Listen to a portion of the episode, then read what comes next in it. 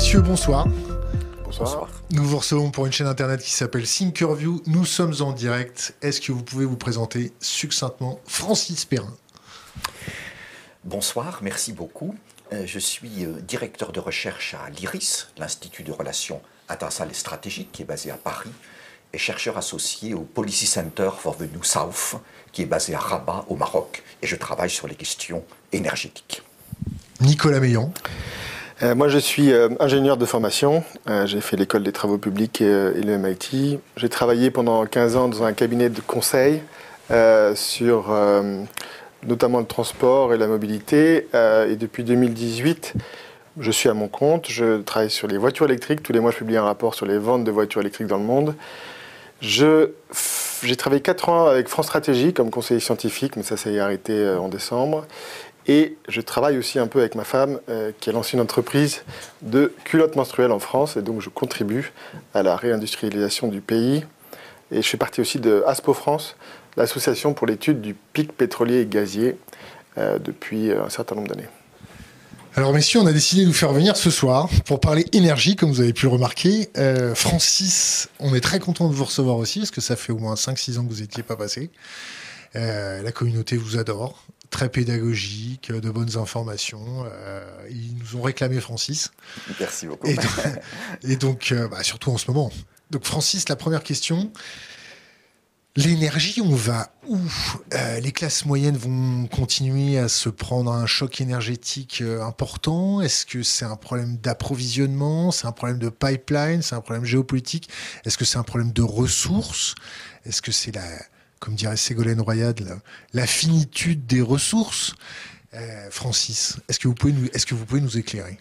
Alors, effectivement, la hausse des prix de l'énergie euh, notamment du pétrole et du gaz naturel, est une réalité mondiale depuis pas seulement le début 2022, pas seulement depuis le 24 février 2022, mais depuis 2021. Qu'est-ce qui s'est passé en 2021 Une chose très simple. Après l'année 2020, que personne n'est sur le point d'oublier, marquée par la pandémie de Covid-19, le début, et sa phase la plus aiguë, et une récession économique mondiale. En 2021, l'économie mondiale repart à plein régime. Euh, une croissance économique de l'ordre de environ 6%. Et un monde qui euh, repart à plein régime va évidemment consommer plus d'énergie, dont plus de pétrole et de gaz. Et les prix repartent à la hausse. L'offre euh, mondiale, la production, va tirer un petit peu la patte par rapport à ce redémarrage euh, très fort de la consommation lié à une forte reprise économique mondiale. On est avec des stocks pétroliers et gaziers assez bas, notamment en Europe. Donc quand sur un marché, vous avez une demande qui augmente fortement, une offre qui euh, traîne un peu la patte et des stocks qui sont bas, en général, ça fait des prix qui augmentent. Et ce n'est pas valable seulement que pour le pétrole et le gaz. Et là-dessus, vous ajoutez un certain nombre d'éléments géopolitiques sur lesquels nous reviendrons euh, certainement dans le cours de notre discussion. Donc ça, c'est 2021. Automne 2021, le début de la crise russo-ukrainienne, qui va précéder la guerre. Évidemment, ça fait monter encore plus les prix du pétrole et du gaz, parce que beaucoup de gens se rendent compte qu'on va vers une guerre, même si ce n'était pas une certitude à l'automne. Et puis le 24 février 2021, le début de la guerre, le prix du pétrole de qualité Brent, produit en mer du Nord, donc en Europe, passe le seuil des 100 dollars par baril pour la première fois depuis 2014, donc son niveau le plus élevé depuis, depuis 8 ans. Il était déjà élevé, il était déjà au-dessus de 90 dollars hein, euh, le 23 février, donc il n'était pas à 50 dollars par baril, mais il passe le seuil hautement symbolique des 100 dollars par baril, et depuis le début de la guerre, on va monter jusqu'à un pic de 139 dollars par baril, avant de retomber à 100, de remonter à plus de 120, de retomber, voilà. Bon. Mais en tout cas, on est depuis au-dessus de 100 dollars par baril pour le prix du Brent. Le prix du gaz naturel va battre tous les records sur le marché européen. Euh, donc on a une succession d'événements. D'abord des facteurs économiques en 2021, notamment liés à la reprise économique mondiale post-2020 puis un certain nombre d'événements géopolitiques, dont la crise russo-ukrainienne à l'automne 2021, et évidemment début 2022, février 2022, la guerre en Ukraine qui va encore pousser les prix à des sommets, pas record pour le pétrole, record pour le gaz naturel, mais très élevé pour le pétrole. Nicolas, est-ce qu'on peut amender, compléter euh, ce que vient de dire euh, Francis? Oui, je pense qu'il faut, comme le disait bien Francis, il y avait déjà une contrainte avant euh, les événements récents en Ukraine sur le pétrole, mais surtout sur, sur le gaz, notamment en Europe, parce que quand on parle d'un pétrole qui augmente de 30-40%, on parle d'un prix du gaz qui est multiplié par 6 ou 7. Donc c'est vraiment un autre ordre de grandeur. Et le problème qu'on a en, Europe avec ce prix du gaz, cette augmentation qui est liée au fait que quand on est arrivé dans l'hiver, le stockage en Europe était des niveaux assez bas. On ne voyait pas le gaz arriver de, Russie. Et donc on avait peur d'avoir des contraintes, des coupures au cours euh, de l'hiver.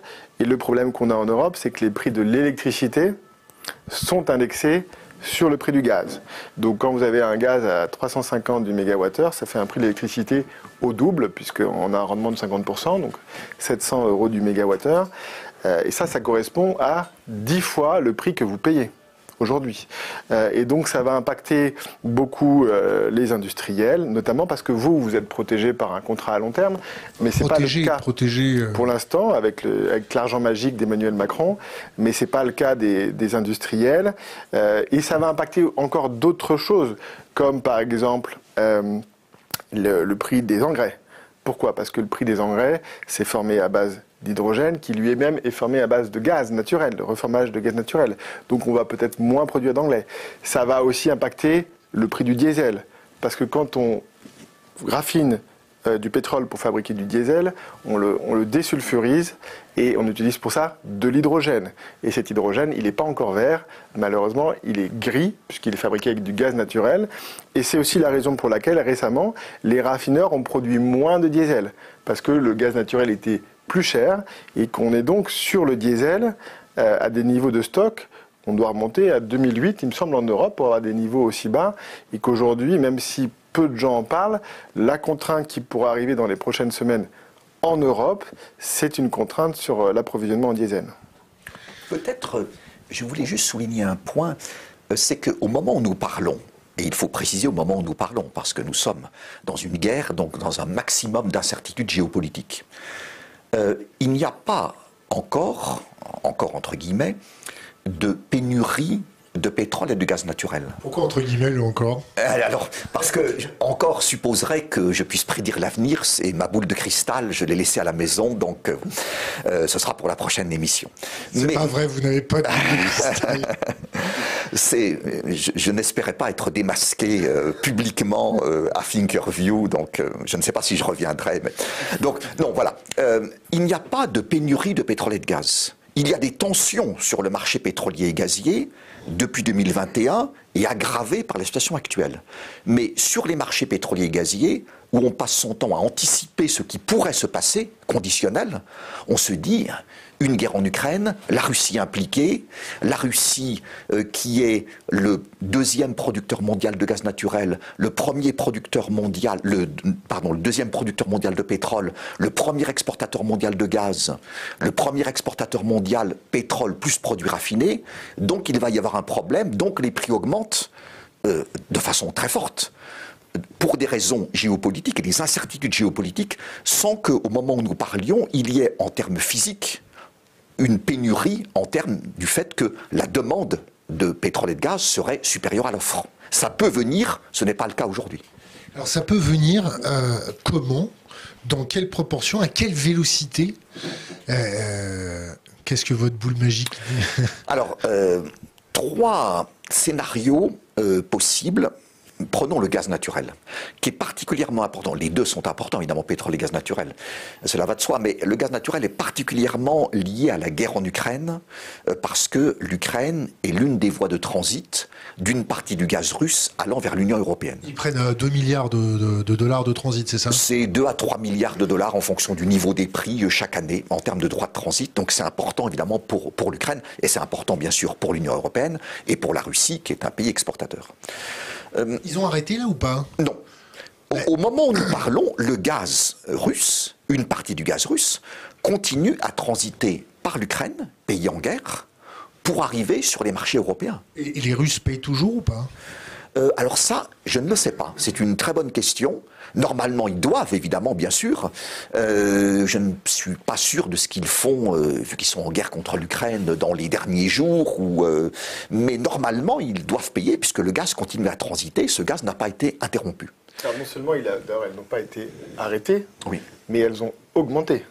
Les livraisons de gaz russe à l'Europe, depuis l'invasion, ont augmenté. Que ce soit par le, pipeline qui passe par l'Ukraine ou par, par, euh, ou par Nord Stream qui, part, euh, qui passe sous la mer Baltique. Il, y a en fait quatre voies actuelles pour la Russie pour acheminer son gaz vers l'Europe. Il y a donc celle dont nous parlons, euh, bien sûr liée à la guerre, donc Russie, Ukraine, Union européenne. Il y a Russie, Biélorussie, Union européenne, c'est une deuxième route d'exportation. Il y a le Nord Stream qu'évoquait Nicolas, donc c'est Russie, mer Baltique, Allemagne.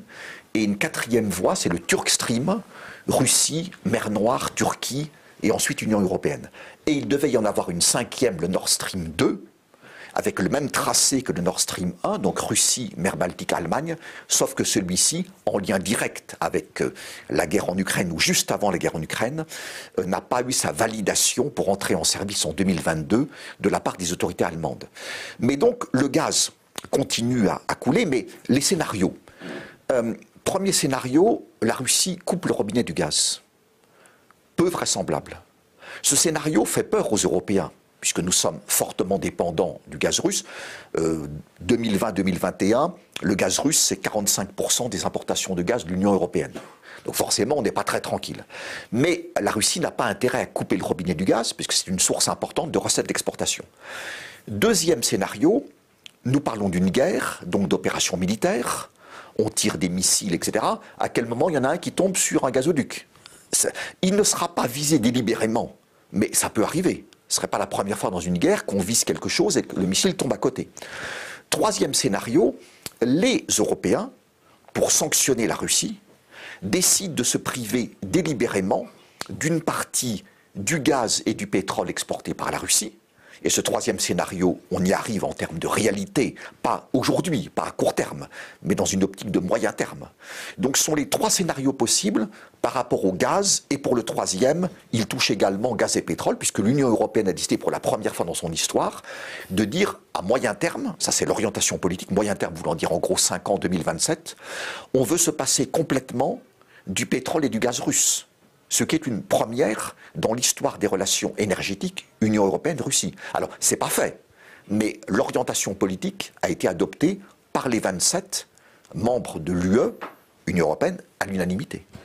Mais euh, entre vous et moi, c'est pas un petit peu des déclarations incantatoires, c'est pas un petit peu euh, s'agiter euh, ou bouger, ou agiter les bras pour dire on est en train de faire quelque chose, parce que se passer de 47% de notre approvisionnement en gaz naturel euh, d'ici 2037, 27 27.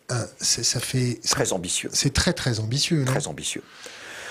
Euh, le gaz, donc, euh, part du gaz russe dans les importations européennes, Union européenne, 2020-2021, on est à peu près à 45%.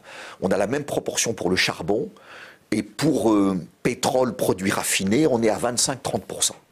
Donc c'est très ambitieux, particulièrement pour le gaz naturel. Euh, alors, est-ce que c'est de la gesticulation politique uniquement? C'est de la gesticulation politique, au moins en partie, ça c'est clair. C'est pour dire, pour frapper le régime de Vladimir Poutine et l'économie russe, qu'est-ce qu'on vise? Qu'est-ce qui est au cœur de l'économie russe? Les hydrocarbures, pétrole et gaz naturel. Euh, pétrole et gaz, c'est 60% des recettes d'exportation de la Russie. Donc si on veut faire mal à l'économie russe, il est difficile de dire je ne touche pas au pétrole et au gaz naturel. On, voit la logique du raisonnement. Ensuite, pour l'Union européenne qui est très dépendante, c'est pas évident. Et c'est pour ça qu'on dit on ne le fait pas tout de suite, comme le font les États-Unis. Le 8 mars, Joe Biden dit embargo, je n'importe plus de pétrole russe, produits pétroliers russes, gaz russe, charbon russe. Il peut le faire parce qu'il est un grand producteur d'énergie fossile, et il peut le faire parce qu'il n'est que très peu dépendant de la Russie. L'Union européenne ne produit pas beaucoup d'énergie fossile et est très dépendante de la Russie. Donc le calendrier ne peut pas être le même. Et donc l'Union européenne dit, à court terme, un an, on va commencer à réduire significativement nos importations de gaz russe, et dans cinq ans, on n'importera plus ni pétrole ni charbon russe. bon courage, les gars. Sachant que, sachant que c'est pas parce que l'Europe n'importe pas de pétrole et de gaz russe que la Russie va être impactée. puisque elle le vendra ailleurs. Elle pourra le vendre à l'Inde, elle pourra le vendre à la Chine, au Japon, et elle pourra le vendre à la Corée du Sud. Donc, euh, on est entré. C'est une chose. Enfin, l'impact sur l'impact sur la Russie n'est pas n'est pas forcément évident. L'impact sur nous va être très fort parce que finalement, on a vu des dirigeants qui sont en train de nous proposer après le Green Deal de la croissance verte, où le mot pétrole ne doit pas apparaître une seule fois, un menu de décroissance à marche forcée, à raison d'une douche froide par semaine, de baisser euh, sa vitesse sur l'autoroute. Euh, on n'avait jamais entendu ces mots-là dans, les mots des dirigeants et finalement on a l'impression qu'avec ce conflit, ils ont découvert le mot pétrole et le mot gaz. Et cependant, Nicolas, euh, peut-être la substitution Asie qui va remplacer l'Europe. Pas simple. pas simple parce que dans l'Asie, tu as évoqué de grands pays, évidemment, euh, consommateurs d'hydrocarbures, euh, Chine, Inde, Japon, Corée du Sud. Japon, Corée du Sud, pays très proches des États-Unis. Donc les pressions américaines sur ces deux pays pour qu'ils n'aident pas la Russie à contourner les sanctions sont très fortes. Je vois mal les dirigeants japonais et coréens dire, si je puis dire, niette aux États-Unis. Donc ça, à mon avis, c'est fermé. Il reste évidemment la Chine et l'Inde qui n'ont pas la même relation avec les États-Unis. Par contre, on le voit bien actuellement, les dirigeants chinois sont d'une prudence de sioux. Hein. Ils ne tiennent pas à tomber sous le coup des sanctions, notamment américaines. Et les banques d'État chinoises et les compagnies pétrolières chinoises ne sont pas forcément incitées par le pouvoir chinois à se précipiter sur le pétrole et le gaz russe. Ils vont en profiter parce que la Russie va casser les prix pour trouver des débouchés. Donc ils feront quelques bonnes affaires. Et puis par ailleurs, un pays comme la Chine, qui est un énorme importateur, premier importateur mondial de pétrole et importateur croissant de gaz naturel, qui deviendra à terme le premier. Sa logique, c'est quoi? C'est la diversification. Quand on importe énormément d'énergie, on n'a pas envie de dépendre trop d'un seul fournisseur, que ce soit la Russie ou un autre. Donc la Russie, la, Chine, pardon, elle importe du gaz de la Russie, elle va continuer à le faire et faire quelques bonnes affaires en profitant d'un gaz bradé. Mais elle va continuer à importer du gaz naturel liquéfié venant des États-Unis, du gaz naturel liquéfié venant de l'Australie, du gaz naturel liquéfié venant du Moyen-Orient, plus d'autres pays asiatiques. Elle ne va pas sacrifier sa diversification, qui est euh, quelque chose de parfaitement raisonnable en termes d'énergie, pour se précipiter vers le gaz russe pour sauver la Russie face aux sanctions euh, occidentales. Oui, sachant qu'en plus, sur le gaz, on n'a pas forcément encore les capacités de pipeline pour euh, envoyer la production qui part en Europe vers, vers la Chine, même si on a des capacités de de gaz naturel liquéfié aussi à Yamal quand on, voit Joe Biden dire euh, Vous inquiétez pas, les Européens, on a négocié avec le Qatar. Le Qatar, il va vous donner du gaz euh, pas cher. Et, en quantité. Alors pas cher, euh, on ne sait pas. Pas cher, non. non. Et, quand on voit le Qatar répondre, dire Ouh là là là là là là là, nos capacités à faire croître nos exportations sont limitées. Oui. Francis, qu'est-ce que vous en pensez? Alors, vous avez évoqué les volumes, les quantités et les prix. Euh, écartons tout de suite la question prix. Dans un monde où les prix du gaz, les prix du pétrole, les prix d'énergie sont chers, personne ne nous fera de cadeau en cassant les prix sur le pétrole et le gaz qu'on va vendre à l'Union européenne. Tous les pays exportateurs vont vouloir profiter de la situation actuelle et vendre au prix du marché. Donc on paiera ça cher. C'est clair, net, précis. Une petite idée du cher? Euh, cher, ça veut dire très cher en ce moment. Euh, parce que justement, les prix qui étaient déjà élevés depuis 2021 euh, sont montés dans la stratosphère avec, depuis le début de la guerre en Ukraine. Et aucun pays exportateur ne va brader son gaz pour les beaux yeux de l'Union européenne. Mais il faudra payer l'addition, c'est clair, parce qu'on n'est pas prêt à affronter une pénurie d'énergie aucun gouvernement et aucune grande puissance industrielle ne va affronter ça pour sa population, euh, son économie, son industrie, etc. Donc on paiera le prix qu'il faut. Mais encore faut-il trouver les quantités. Alors les quantités, je reviens à la question sur le Qatar. Euh, le Qatar a dit, moi je veux bien aider les Européens, euh, mais j'ai des contrats. J'ai signé des contrats avec des pays européens et avec des pays asiatiques. Je ne vais pas priver mes clients asiatiques de gaz pour l'envoyer en Europe. J'ai signé des contrats, je vais respecter les contrats. Raisonnement parfaitement indiscutable. À ce moment-là, les Américains ont dit on va commencer une partie de billard à trois bandes. On négocie avec le Qatar, avec le Japon, avec la Corée du Sud. Et Japonais et Coréens ont dit, avec une forte incitation américaine, on pourrait si l'Europe était en situation de crise gazière, renoncer à une partie de nos approvisionnements, temporairement bien sûr, sous certaines conditions, pour que certaines cargaisons de gaz qui devaient aller vers l'Asie, gaz naturel liquéfié transporté par bateau, aillent vers l'Europe. Et à ces conditions-là, le Qatar a dit, bon, ben, si mes clients sont d'accord, moi, j'ai pas de problème.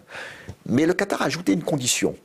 Si j'envoie plus de gaz vers l'Europe, parce que vous en avez besoin, c'est pas pour ce que certains petits malins en Europe réexporte le gaz qatari en profitant de prix élevés du gaz pour le vendre ailleurs. Si je vous vends plus de gaz, il reste en Europe.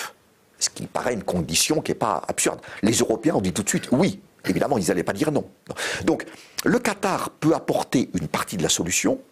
Les États-Unis viennent de signer un accord avec l'Union européenne pour exporter plus de gaz naturel liquéfié vers l'Europe. Euh, il y a des négociations avec l'Australie, c'est loin, mais après tout, euh, si on a besoin de gaz, on ira le chercher partout, même sur une autre planète. Euh, il y a des discussions en Afrique avec l'Algérie, l'Égypte, le Nigeria. Il y a des discussions en Europe avec la Norvège, l'Azerbaïdjan. L'idée, c'est qu'aucun pays pris isolément, ni États-Unis, ni Qatar, ni encore moins les autres, ne sera la solution. Que chacun de ces différents pays peut être une partie de la solution, et en additionnant des parties, on peut avoir la solution. C'est ça l'idée générale. sur, le coup du gaz russe, euh, les, sanctions, je crois que leur budget, leur budget tient quand le baril est à 54 dollars. Donc euh, il va falloir faire beaucoup plus de sanctions s'ils veulent vraiment toucher l'économie russe euh, jusqu'à attaquer leur budget. Juste sur le gaz de schiste, donc Joe Biden, bon prince, débarque avec des contrats de gaz de schiste, réputé écocide en Europe. Comment on fait pour décompresser ce, gaz? Il y a combien de terminaux? Il y a, Je crois qu'il n'y a que trois terminaux en France pour Quatre. Quatre? On est pas mal placé en France. Cette capacité de décompression de gaz de schiste, ça équivaut à combien euh, en, équivalent euh, euh, volumétrique de, gaz à décompresser? Est-ce que ça va couvrir notre dépendance? En gros, ce qu'il faut avoir en tête sur les, volumes de, les volumes consommés en Europe, on est à peu près à 400 milliards de mètres cubes. Je parle sous le contrôle de Francis. 400 milliards de mètres cubes. Euh, la Russie, c'est un peu plus de 150 milliards de mètres cubes, 40%. Et cette année, ou l'an dernier en Europe, on a importé 20 euh, milliards de mètres cubes des États-Unis. Donc ça couvre 5% de la consommation. Et là, la discussion qu'il y a eu et l'accord signé, c'est de dire on va l'augmenter de 15 milliards de mètres cubes. Non, c'était 25 milliards de mètres cubes. On va l'augmenter de 15, donc on va passer à 40. Et à moyen terme, à horizon 2030, on va monter à 50 milliards de mètres cubes où l'Europe s'engage à prendre à ce qu'il y ait la demande pour 50 milliards de mètres cubes, donc ce qui fait un peu plus de 10% de notre consommation. Bien évidemment, comme vous l'avez rappelé, c'est une exploitation qui est interdite chez nous. Euh, qui est interdite. Alors c'est vrai qu'on est champion du monde pour délocaliser la pollution, donc là on est très content. Et d'ailleurs, on en apporte déjà. Oui. C'est pas nouveau. Euh, depuis quelques années par, euh, par Engie. On se chauffe déjà au gaz de schiste et c'est le fameux, le fameux double standard français. Faites ce que je dis, pas ce que je fais. On aurait pu imaginer, quitte à en apporter plus, on s'était même interdit non seulement de l'exploiter, mais même de l'explorer, c'est-à-dire de regarder si on aurait en France des réserves en sous-sol qui seraient exploitables, probablement d'ailleurs dans des meilleures conditions qu'aux États-Unis, puisqu'on a quand même les, euh, euh, les, normes environnementales les plus élevées. Je rappelle qu'aux États-Unis, le développement du pétrole et du gaz non conventionnel, à partir de, à partir de 2005, se fait parce que George Bush exempte euh, notamment les entreprises pétrolières des lois de protection sur l'air et sur l'eau, ce qui rend les choses plus faciles, entre guillemets. Je reviens sur le chiffre cité par Nicolas à juste titre 50 milliards de mètres cubes euh, de gaz naturel liquéfié américain euh, pouvant arriver en Europe dans, un certain nombre d'années.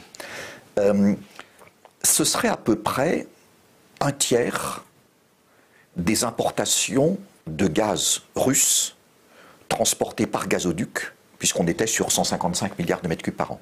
Donc quand on fait la proportion, c'est pas ridicule. C'est pas, c'est pas évidemment, c'est un tiers, ça veut dire qu'il reste deux tiers. Là, on est dans l'hypothèse où le gaz russe disparaît, hypothèse 2027. Mais commencer par un accord avec les États-Unis, qui sont aujourd'hui le premier exportateur mondial de gaz naturel liquéfié. La Russie est le premier exportateur mondial de gaz. Le gaz, on l'exporte de deux façons, soit sous forme gazeuse dans un gazoduc, soit sous forme liquéfiée sur un bateau qui s'appelle un méthanier. Donc pour le total des exportations de gaz, Russie, premier exportateur mondial. Mais pour le segment GNL, gaz naturel liquéfié, les États-Unis aujourd'hui sont devenus le premier exportateur mondial de GNL. Donc évidemment, l'Union européenne, qui a peur de manquer de gaz compte tenu de la guerre, elle ne pouvait pas ne pas se tourner, pas uniquement, mais commencer par se tourner par son allié, quand même, qui en plus est le premier producteur mondial de gaz naturel et le premier exportateur mondial de gaz naturel liquéfié, pour couvrir une partie de ses besoins. Ensuite, évidemment, c'est le début du travail, ce n'est pas la fin. Alors je ne suis pas complètement d'accord avec ton chiffre, puisque effectivement, 50 milliards, c'est un tiers des, euh, euh, des, exportations russes, mais on en a déjà 25 aujourd'hui. Donc l'incrément, c'est 25. Là, on parle de quantité supplémentaire. Ah, moi j'avais compris le euh, total, mais. C'est présenté comme des volumes supplémentaires. C'est un accord politique, il faudra voir évidemment, bien sûr, regarder de très près les, le, mm. détail. Hein. le, diable est dans des détails, comme diraient nos amis anglo-saxons. Donc, mais c'est plutôt présenté comme des volumes supplémentaires par rapport à ce qui arrive déjà en Europe, parce que comme tu l'as rappelé, ce n'est pas en 2022 que l'Union européenne, dont la France, euh, ont commencé à importer du gaz naturel liquéfié venant des États-Unis, qui, en termes de production, est effectivement du gaz non conventionnel, qu'on appelle souvent en France gaz de schiste. En grande partie. Une question pour vous deux, euh, vous déciderez qui répondra en premier. L'état des réserves et des puits russes. J'ai eu quelques informations de gens très très bien placés dans la partie, et certains me disent la plupart des puits de pétrole russes ont été forés n'importe comment. Donc ça va coûter soit euh, beaucoup plus cher d'aller chercher la, ressource, ou soit ça va pas pouvoir être possible. Est-ce que vous avez des informations qui vont euh, ou qui iraient dans ce sens? Moi, je vais parler juste du pétrole rapidement, puisque sur le gaz, euh, c'est peut-être un peu plus compliqué. sur le pétrole, le ministre même de l'énergie russe hein, avait dit qu'ils étaient vraisemblablement à un maximum de production sur la production de pétrole russe. Donc, il est possible de toute façon que d'ici 5 ans, euh, les quantités de pétrole à exporter ont diminué. Et donc ils n'auront plus forcément d'ailleurs autant de quantités à, à exporter chez nous. Et ce phénomène pourrait être accentué si jamais aujourd'hui euh, on avait euh, un embargo sur le pétrole russe, qu'il ne trouvait plus de débouchés, alors on aurait une contrainte de stockage. Et une fois que tous les stockages, les, soit sur mer dans des bateaux, soit sur terre, seraient en pleine capacité, il serait obligé de fermer certains puits. Et quand on ferme un puits, quand on le réouvre après, ça prend du temps et on a beaucoup de mal à revenir au niveau de production euh, précédent. Donc on n'est pas dans cette situation, mais ça pourrait être entre guillemets un accélérateur de pic pétrolier qui est concrètement la situation actuelle en Russie à un maximum autour de 10 millions de barils par jour. Francis? Ce que disait Nicolas sur ce que peut entraîner la réouverture d'un puits. Effectivement, ce n'est pas une opération facile. Euh, c'est d'autant plus délicat que la fermeture a été longue. Et quand en plus on est en Russie, et notamment en Sibérie, euh, c'est particulièrement plus compliqué que si on est dans les déserts de l'Arabie saoudite. Donc sur le plan technique, c'est très clair. ça peut poser un problème important.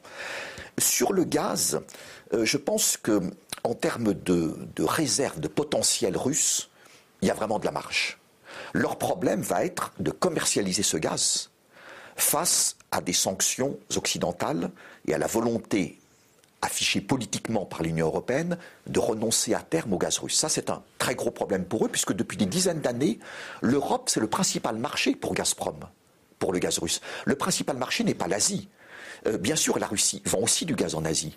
Mais entre les deux, on n'est pas au même, euh, sur les mêmes chiffres. Est-ce que ça, euh, toute comparaison gardée, est-ce que ça ressemble pas euh, à l'Arabie Saoudite quand on leur dit, vous inquiétez pas les gars, on va passer au 100% renouvelable. C'est-à-dire qu'ils vont se retrouver avec leur pétrole sur les bras.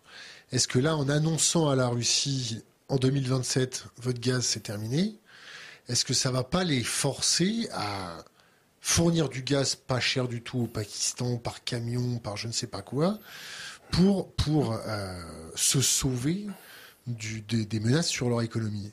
Est-ce que, est que la, la, la, Russie va pas être tentée de faire augmenter les prix pour faire un petit trésor de guerre en attendant 2027 Ce qui est clair, c'est que cette guerre a fait monter les prix du pétrole et du gaz, qui étaient déjà élevés. Et maintenant, ils sont encore plus élevés. Donc, tous les pays qui exportent du pétrole et du gaz profitent économiquement de la situation. Chaque baril de pétrole que vous vendez vaut plus de dollars, chaque mètre cube de gaz que vous vendez vaut plus de dollars. Et parmi ces pays exportateurs de pétrole et de gaz, ceux qui, en plus, ont des capacités non complètement utilisées, ont un deuxième avantage, c'est qu'ils sont extrêmement courtisés. Puisque les Européens parcourent le monde pour dire qui pourrait demain, si besoin était, me vendre plus de pétrole et plus de gaz naturel. Donc ça les met en position de force. Il y a l'effet prix et l'effet volume pour ceux qui pourraient produire plus. Donc ça, c'est en termes de géographie, d'économie et de géopolitique pétrolière et gazière, c'est important. Et donc un pays comme l'Arabie saoudite, euh, qui est le troisième exportateur mondial de pétrole brut, mais le premier exportateur mondial de pétrole brut, évidemment, ils sont en position de force actuellement, hein. euh, et, d'autres, bien sûr. Euh, donc, je pense que sur le gaz, le principal problème, c'est vraiment la question des débouchés pour la Russie, c'est pas la question des réserves. Euh, le pétrole, comme l'a dit Nicolas, c'est plus compliqué pour eux. Euh, ils, plafonnent. Hein. Avant les réductions décidées par ce qu'on appelle l'OPEP+, 23 euh, pays exportateurs de pétrole, dont les 13 pays membres de l'OPEP, plus 10 pays non OPEP. Donc ils ont un peu baissé pour faire remonter les prix depuis 2020, mais ils produisaient en gros 11 millions de barils de pétrole par jour. Et effectivement, ils disaient qu'ils ne pourraient pas forcément aller beaucoup plus loin. Pour le gaz, ils peuvent aller plus haut. Mais encore faut-il qu'il y ait un marché. Et là, ils ont un vrai problème. Et pour revenir au pétrole, euh, l'Agence internationale de l'énergie, l'AIE, qui est basée à Paris, euh, nous dit il se peut qu'on ait un problème dès le mois d'avril 2022, c'est-à-dire demain. Pourquoi? Euh, Un certain nombre de sociétés pétrolières, de sociétés de négoce qui achètent et qui vendent des matières premières, un certain nombre de banques, d'institutions financières ont un problème de réputation actuellement avec le pétrole russe. C'est ça. Et donc, entre les sanctions financières, parce que ces transactions pétrolières, elles sont financées par des banques, euh, ça coûte cher. Donc, entre les problèmes liés aux sanctions financières, les problèmes de réputation, il se peut très bien que dans les semaines qui viennent, il y ait peut-être 3 millions de barils par jour de pétrole russe qui ne trouvent pas preneur. Et peut-être demain. Et par quoi on remplace ça au niveau mondial? Et ça, on n'est pas dans 5 à 10 ans. On est peut-être, c'est un scénario, encore une fois, ce n'est pas une certitude. L'AION non plus n'a pas de boule de cristal, pas plus que, que euh, Nicolas et moi. Mais c'est un scénario qu'il faut envisager. Et là, on est vraiment dans le très court terme. Où est-ce qu'on va chercher ce pétrole supplémentaire, ce gaz supplémentaire, par rapport, alors que le pétrole et le gaz russe, pour l'instant, ne font pas l'objet de sanctions directes, à part l'embargo américain. Mais les Européens n'ont pas dit demain on se passe de pétrole et de gaz russe, puisqu'ils savent que ce n'est pas possible. Sauf les Anglais. Sauf les Anglais, tu as raison, effectivement. Mais l'Union européenne, pardon, j'aurais dû être plus précis, l'Union européenne dit demain, pas question de me passer du pétrole et du gaz russe, je le fais dans cinq ans. Et je commence maintenant à faire ce qu'il faut pour le réduire. Mais on ne peut pas s'en passer euh, en Union européenne demain. Et voilà, donc il y a un vrai problème, peut-être à court terme, à moyen terme évidemment, à long terme, euh, peut-être que nous serons tous morts, comme pour reprendre une parole célèbre, mais en tout cas, à court terme, à moyen terme, on a un vrai problème. Il y a quand même un scénario où aussi euh, la Russie et l'Europe euh, se rabibochent. Oui. Parce que la Russie n'est pas le premier pays à avoir eu des sanctions financières, voire des embargos. Mhm. On a le Venezuela, on a l'Iran. Qu'est-ce qui se passe en ce moment sur le pétrole? On est sur le point de signer, de se rabibocher avec les Iraniens. Pourquoi est-ce que Joe Biden fait ça? Parce que les prix du carburant aux États-Unis sont au plus haut et qu'il a prévu de tout faire pour les faire baisser. Et le prochain sur la liste, c'est le Venezuela, où vous avez essayé de faire partir Nicolas Maduro sans succès. Euh, et le Venezuela a quand même, même si c'est un pétrole d'une qualité moindre, euh, les plus grandes réserves du monde. Euh, donc la réelle politique voudra peut-être que aujourd'hui, finalement, on a parlé des, des, sources d'approvisionnement alternatives, donc le Qatar, Bien sûr. les États-Unis, peut-être un peu d'Afrique du Nord, mais, mais ce qui est surtout mis en avant, c'est c'est les économies, la sobriété, la décroissance on appelle ça comme on veut, mais euh, notre système, euh, notre système capitaliste euh, axé sur la croissance, qui nous permet de rembourser notamment nos dettes, pas sûr qu'il soit, vraiment compatible avec une telle destruction de la demande, puisqu'aujourd'hui on dit sur les 150 milliards de mètres cubes de, gaz, de mètres cubes de gaz russe, on peut, on a des solutions pour en substituer 100 milliards, mais il en reste 50. Alors dans, dans les 100 milliards, d'ailleurs, il me semble qui a déjà inclus la destruction de la demande, si je ne dis pas de bêtises. Le... Ou la sobriété. Tu as évoqué... La récession. Ou la... Oui, j'appelle ça austérité, décroissance, sobriété. Pour moi, c'est le même... Euh, tu as évoqué, Nicolas, deux pays euh, importants, Iran et Venezuela. Euh, L'Iran, il y a donc effectivement, on est peut-être à la veille, à confirmer, d'un accord sur le programme nucléaire de l'Iran entre les États-Unis et l'Iran accord qui pourrait déboucher sur la levée d'une partie des sanctions économiques américaines contre l'Iran, imposées depuis 2018 à l'époque par l'administration de Donald Trump. Et euh, en échange, l'Iran euh, s'engagerait à respecter complètement l'accord qu'il avait signé en juillet 2015 sur son programme nucléaire. Donc ça, c'est un petit peu les bases de, l'accord. Si cet accord est annoncé demain ou vraiment à très court terme, euh, l'Iran pourrait, en 2022, donc c'est important pour les Européens par rapport à la situation actuelle, en tout cas pour l'aspect pétrolier. L'Iran pourrait en 2022 augmenter sa production et ses exportations euh, pétrolières d'environ 1,3, 1,5 million de barils par jour dans les mois qui viennent. Là, on n'est pas dans le moyen terme. Parce que les capacités, elles existent simplement du fait des sanctions américaines. Des pays n'osaient plus acheter du pétrole iranien de peur de tomber sous le coup des sanctions américaines. Donc les débouchés de l'Iran fondaient comme neige au soleil. Et donc, évidemment, ce pays réduisait sa production. Mais il peut l'augmenter s'il retrouve ses débouchés demain. Euh, L'Iran est également une grande puissance gazière. Sauf que le paradoxe, c'est que ce pays exporte peu de gaz. Parce qu'il a peu développé de projets d'exportation.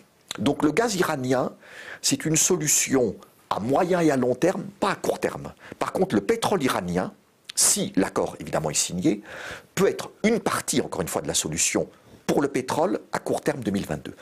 Le Venezuela, euh, Nicolas vient de le rappeler, c'est les plus grosses réserves pétrolières prouvées, estimées actuellement au monde, devant même l'Arabie saoudite. On va reparler des réserves prouvées juste après. D'accord. Euh, mais donc c'est un géant pétrolier en termes de potentiel. Mais ce pays euh, s'effondre depuis le début du siècle et sa production pétrolière, alors qu'il a des réserves énormes, est dans les derniers mois euh, autour de 500, 600 000 barils par jour, alors que ce pays produisait plus de 3 millions de barils de pétrole par jour il y a 20 ans. Donc un effondrement total, dans lequel les sanctions américaines ont une part de responsabilité, mais une part seulement.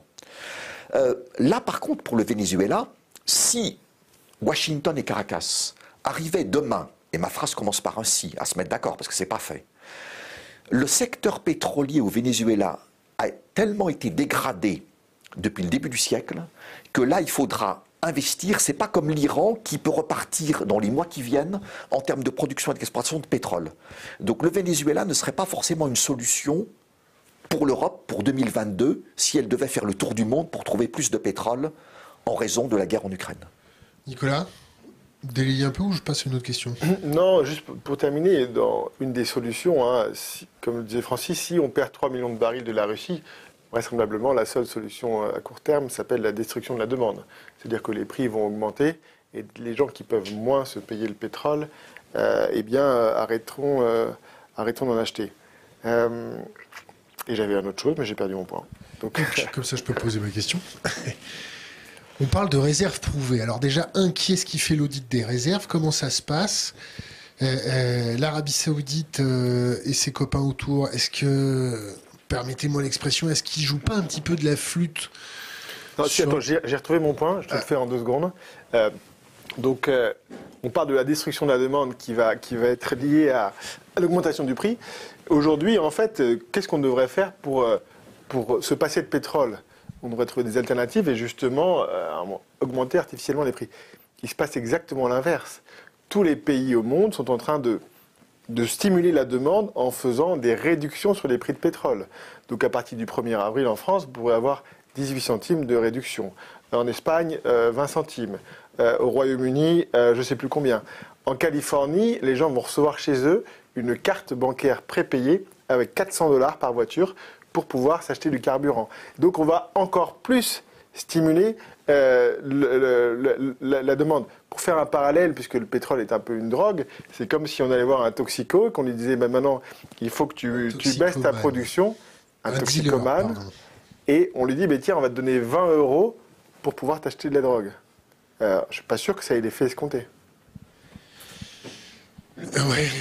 Donc revenons, revenons à notre question de, de, réserve prouvée, pas prouvée. Euh, comment, comment se passent les auditions, les audits euh, Comment on fait pour auditer les réserves de pétrole en Arabie Saoudite? Il faut faire partie de la famille royale. Ah, en Arabie Saoudite, ça c'est.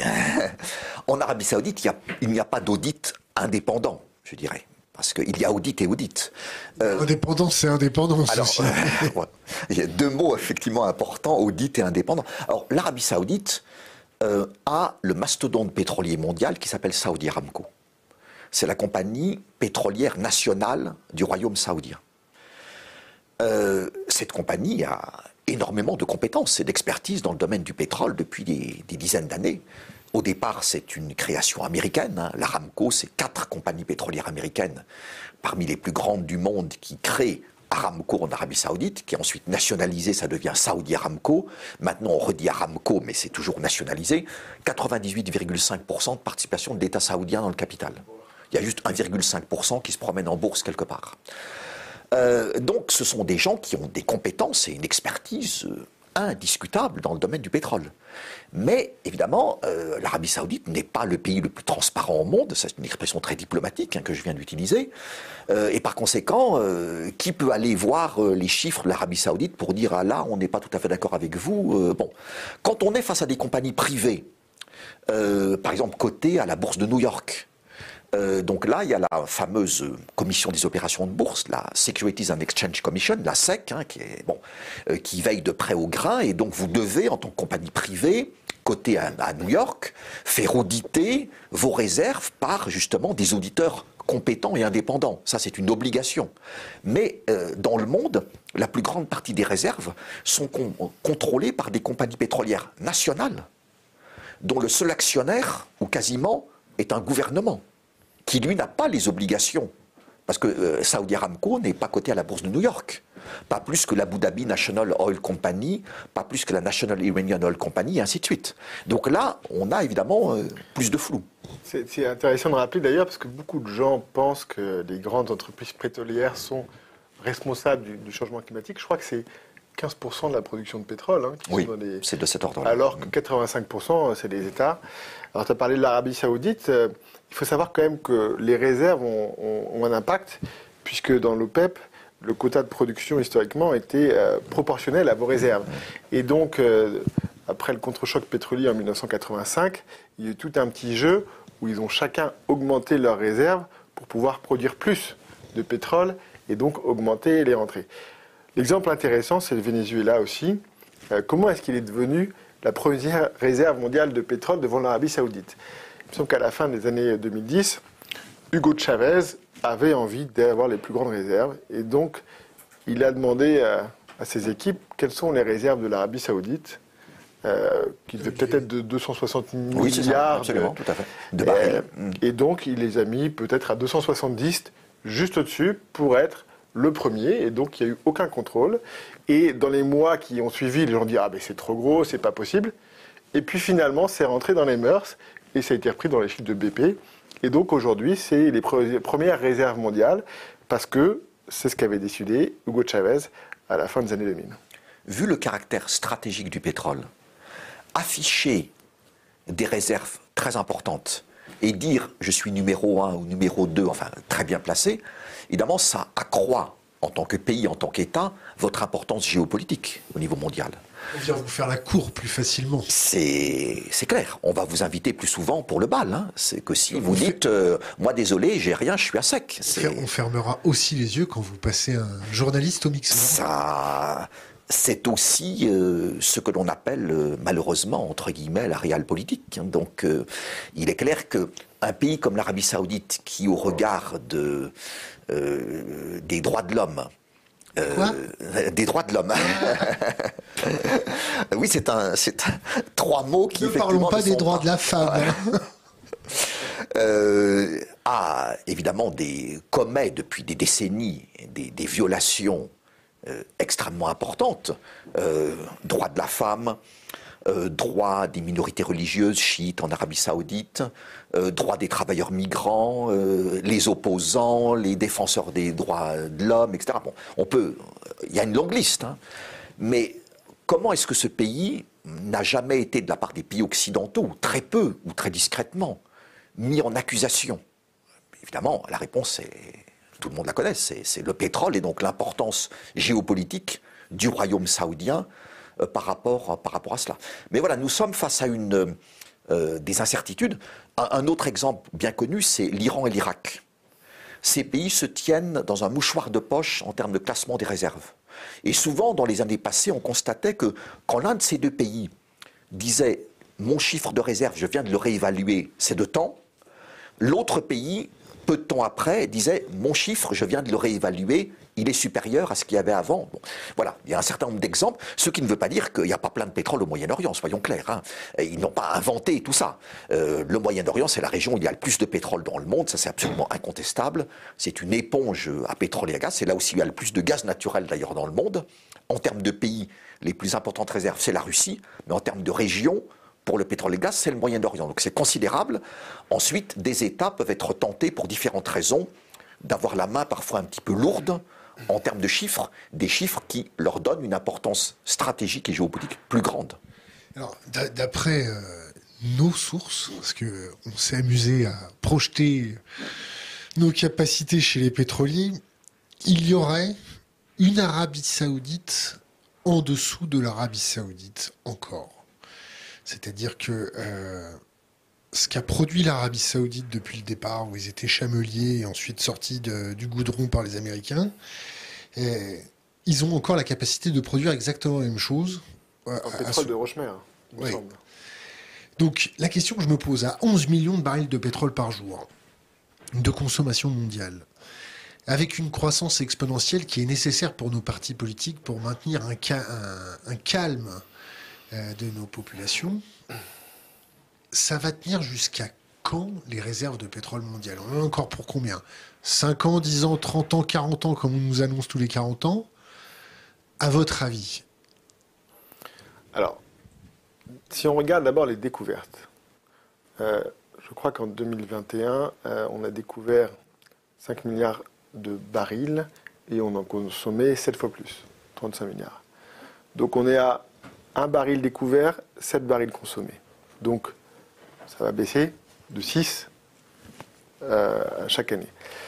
Maintenant, quand on regarde les réserves, combien d'années de réserves nous reste-t-il? Donc, on a parlé tout à l'heure des réserves, qui sont des réserves financières ou politiques. Donc, c'est des réserves qui augmentent au fur et à mesure du temps, au fur et à mesure des réévaluations par, euh, les, euh, par les différents dirigeants des compagnies pétrolières nationales et aussi parce que quand un puits de pétrole est découvert, en fait, on ne déclare que 10% de, euh, de, sa, réserve pour des raisons financières, euh, et qu'au fur et à mesure de son exploitation, on va rajouter la suite. Et donc, ça donne un effet que ça augmente en permanence. Maintenant, quand on regarde les réserves techniques, qui sont des réserves, des données qui, qui les entreprises pétrolières, mais qui ne sont pas disponibles pour tout le monde, et qu'on emploie une technique, ça va être un peu technique, qui s'appelle le backdated, c'est-à-dire que quand on prend un puits de pétrole, on va allouer toute sa réserve au jour de sa découverte. Et pas, comme je l'ai dit, 10% le jour de la découverte, 10% 5 ans après, 10% 5 ans après. On se rend compte qu'en fait, eh bien, il y a 30 ans, il nous restait 60 ans de consommation de pétrole et qu'aujourd'hui, 30 ans plus tard, il nous en reste 30 ans. Donc, on, est bien, on est bien sur cette baisse-là. Le pétrole ne va pas disparaître du jour au lendemain. Vous avez des gens qui pensent que... Il ne va pas disparaître du tout. Non, il ne va pas disparaître, mais il va pas disparaître peut-être de certains usages où les gens ne pourront plus le payer. Euh, par exemple, dans la voiture, certaines personnes pensent que la voiture électrique, par exemple, va nous permettre de régler ce problème, le fameux pic de la demande. moi, je regarde de près les voitures électriques, et donc je regarde de près le paradis des voitures électriques. Quel est le paradis des voitures électriques? La Norvège? La Norvège, qui est aussi d'ailleurs plus grand producteur de pétrole, exportateur euh, en Europe. Euh, et donc, en Norvège, aujourd'hui, presque 100% des voitures vendues neuves sont électriques. Et donc quand on regarde, euh, et quand on regarde, et ça, nous en Europe, bah, en France, on s'est mis comme objectif d'y arriver dans 20 ans, 2040. Euh, et donc, ce qui fait qu'en Norvège, vous avez à peu près 10 à 15% des voitures en circulation, peut-être 15% aujourd'hui, qui sont des voitures électriques. Quel est l'impact sur la consommation de pétrole en Norvège? 10%. Donc, on peut espérer en 2040, peut-être une baisse de consommation de 10%. Allez, on va dire 2030 parce qu'ils ont découvert qu'il fallait se débarrasser du pétrole. Donc on peut espérer 10% de baisse de consommation dans 10 ans. Mais il en reste 90. Euh, donc malheureusement, ça va se faire un petit peu dans la douleur. Alors il y a un exemple de pays euh, que j'aime bien citer qui a déjà fait cet exercice de euh, baisser sa consommation de pétrole d'un tiers en se privant du pétrole russe s'appelle Cuba. Et ça s'est passé au début des années 90. Ça s'est passé dans la douleur, bien évidemment. Du jour au lendemain, l'approvisionnement de pétrole à Cuba a baissé d'un tiers. Euh, qu'est-ce qu'ils ont fait? Donc on peut voir, il y a un très bon documentaire, euh, comment Cuba a survécu au pétrole, que je vous recommande, qui fait 50 minutes. Et donc on voit toutes les, solutions qu'ils ont mis en place sur le transport. Ils ont découvert le vélo, euh, il y avait toutes les grosses voitures américaines, ils ont importé des vélos euh, et ils se sont mis au vélo. Ils se sont mis à faire des. ils ont converti des semi-remorques en bus, donc la remorque qu'ils ont fait pour que les gens puissent prendre le bus. Il me semble qu'ils ont rendu l'autostop obligatoire, donc vous, vous passez en voiture, quelqu'un fait l'autostop, interdit de refuser, mais je crois que c'est euh, amende ou un peu plus que ça. Hein. Euh, et puis il n'y a pas que ça, il y avait aussi un énorme problème avec Cuba, c'est qu'ils avaient l'agriculture la plus mécanisée euh, des Amériques, plus que l'Amérique du Nord, donc des énormes parcelles qu'ils allaient exploiter avec des tracteurs russes. Sauf que les pièces de rechange russes, des tracteurs, ils les ont plus eues. Donc qu'est-ce qu'ils ont fait? Ils ont redécoupé toutes les parcelles, ils sont mis à lancer la permaculture et ils ont développé des potagers urbains beaucoup à la Havane. Aujourd'hui à la Havane, plus de la moitié, je crois que c'est presque 70% de l'approvisionnement en fruits et légumes pousse euh, à la Havane et dans les environs. Donc on connaît les solutions, on connaît ce qui peut se passer. Je pense que ça va être un tout petit peu plus compliqué à Paris d'aller faire pousser 70% de nos fruits et du légumes dans les environs euh, en Ile-de-France. Par contre, on pourra faire du vélo. On pourra faire du vélo, on pourra faire du covoiturage. Euh, et il va surtout falloir s'organiser assez rapidement parce que je vous rappelle qu'il euh, y a quelques années, en 2018, on a eu quand même la crise des Gilets jaunes qui a été, dont l'amorceur était quand même une augmentation du prix du pétrole. Euh, et quand on parle de transport et de mobilité, vous avez les cabinets de conseil McKinsey qui vont vous parler de smart city, etc., pour se déplacer en vélo, en hélicoptère, en drone, etc. Non, mais il n'y a pas d'hélicoptère. Ce qui est vrai, euh, ce qui est important, c'est la mobilité. Euh, quand les gens n'ont pas d'alternative, hein. donc c'est à la campagne parce qu'il n'y a pas de transport en commun, il n'y a pas de piste cyclable parce que la route nationale, vous n'allez pas la partager avec le 44 tonnes, donc il n'y a que la voiture comme solution. Donc si pour une raison ou une autre, soit le prix du pétrole est trop cher, soit il y a moins de pétrole, ou il y a une pénurie de diesel, vous n'avez plus de travail. C'est finito. Euh, et donc là, on ne s'est pas trop... Euh, on s'est pas trop organisé pour se régler ce problème, alors que ça a quand même été la crise sociale la plus grave euh, des 20 dernières années, et qu'on a mis à peu près un an et demi à leur lâcher 15 milliards. bon, bah, c'était le début de l'argent magique. Aujourd'hui, ça va plus vite. ça part plus vite, l'argent. Mais aujourd'hui, à part leur donner de l'argent, et alimenter cette dépendance, cette drogue, euh, on va avoir un problème. On ne sort pas, évidemment, facilement et rapidement d'un modèle économique fondée sur une production et une consommation très importante d'énergie fossile, dont au premier chef le pétrole, première énergie consommée dans le monde. Euh, et comme le disait Nicolas, c'est compliqué, euh, ça prendra du temps, euh, ça va coûter beaucoup d'argent, et ce ne sera pas simple économiquement et socialement, parce qu'effectivement, l'exemple de Cuba est tout à fait intéressant, mais je pense qu'il y aura peu de candidats à l'élection présidentielle ou législative qui feront campagne pour dire à l'opinion publique française, écoutez, voilà le modèle euh, pour euh, l'avenir, euh, pour se passer du pétrole, regardez ce que font les Cubains. On va suivre cet exemple-là. Il y a peu de chances que ça marche électoralement. Donc voilà, c'est extrêmement complexe. comment est-ce qu'on sort de ça? Avec quel calendrier? Avec quelle articulation? Je suis plus optimiste que Nicolas pour la question des réserves pétrolières. Euh, tout en sachant qu'on est évidemment sur des, données euh, avec une marge d'incertitude importante pour certaines des raisons que nous avons évoquées, y compris politiques et financières et, autres. Je serais plus optimiste sur le potentiel, mais ensuite, euh, les réserves, c'est, il faut encore les mobiliser. Supposons qu'il y ait encore plein de pétrole dans le sous-sol. Supposons. Mais si on n'investit pas suffisamment, pour aller chercher ce pétrole et transformer ces réserves en capacité de production et en production. On peut avoir un problème demain, le problème n'étant pas les réserves, mais étant qu'on n'a pas suffisamment investi pour. Or, les compagnies pétrolières ont pas mal réduit leurs investissements, euh, notamment après une forte chute des prix du pétrole entre 2014 et 2016. Et après, on a l'année 2020, où les prix du pétrole Covid, récession mondiale, chute encore très fortement, et à nouveau les compagnies pétrolières, notamment privées, réduisent fortement leurs investissements. Donc on a, dans une période de temps assez courte, c'est pas 50 ans de différence. 2014, 2016, 2020, deux fortes réductions des investissements par les compagnies pétrolières, ce qui fait que, évidemment, dans les années qui viennent, on pourrait avoir un problème de euh, pénurie pétrolière qui ne serait pas causé à cette échéance-là par un problème d'insuffisance des réserves, mais par un problème d'insuffisance de capacité de production, problème lui-même lié à une insuffisance d'investissement par les acteurs pétroliers mondiaux. Et comme le monde repose encore aujourd'hui largement sur le pétrole, c'est un scénario qui est très inquiétant et c'est un scénario qui pourrait être, encore une fois conditionnel, de moyen terme et pas forcément de long terme.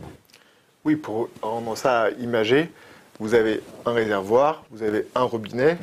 Le problème est plus le robinet qui aujourd'hui est ouvert au maximum et qu'a priori on aura du mal à, augmenter, qui va plutôt se réduire. C'est plutôt un problème de robinet, de flux, de débit qu'un problème, euh, qu'un problème de réserve.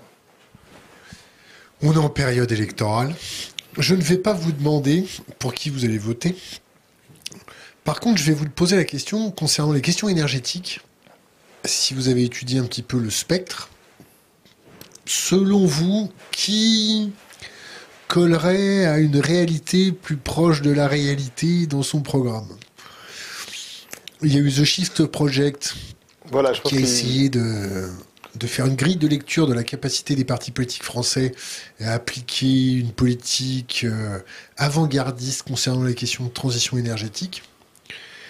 Ça donne une bonne base pour vous, quel parti politique tient la route sur les questions énergétiques? Alors ça peut être des questions énergétiques de diplomatie, des questions...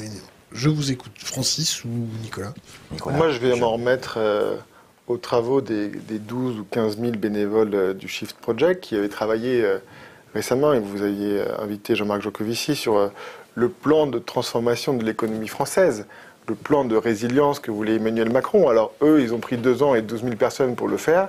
C'est un plan sur 30 ans. Emmanuel Macron, son plan de résilience, c'est euh, je te donne 18 centimes le 1er avril. C'est pas une blague. Euh, donc, euh, et qu'est-ce qu'ils ont fait? Ils ont fait ce rapport, ils ont épluché à la loupe tous les programmes des candidats. Personnellement, je m'y suis assez peu intéressé. Et effectivement, je crois que le verdict, c'est que les deux plus sérieux, c'est Yannick Jadot et, Jean-Luc Mélenchon. C'est ce que j'ai entendu ce matin à la radio.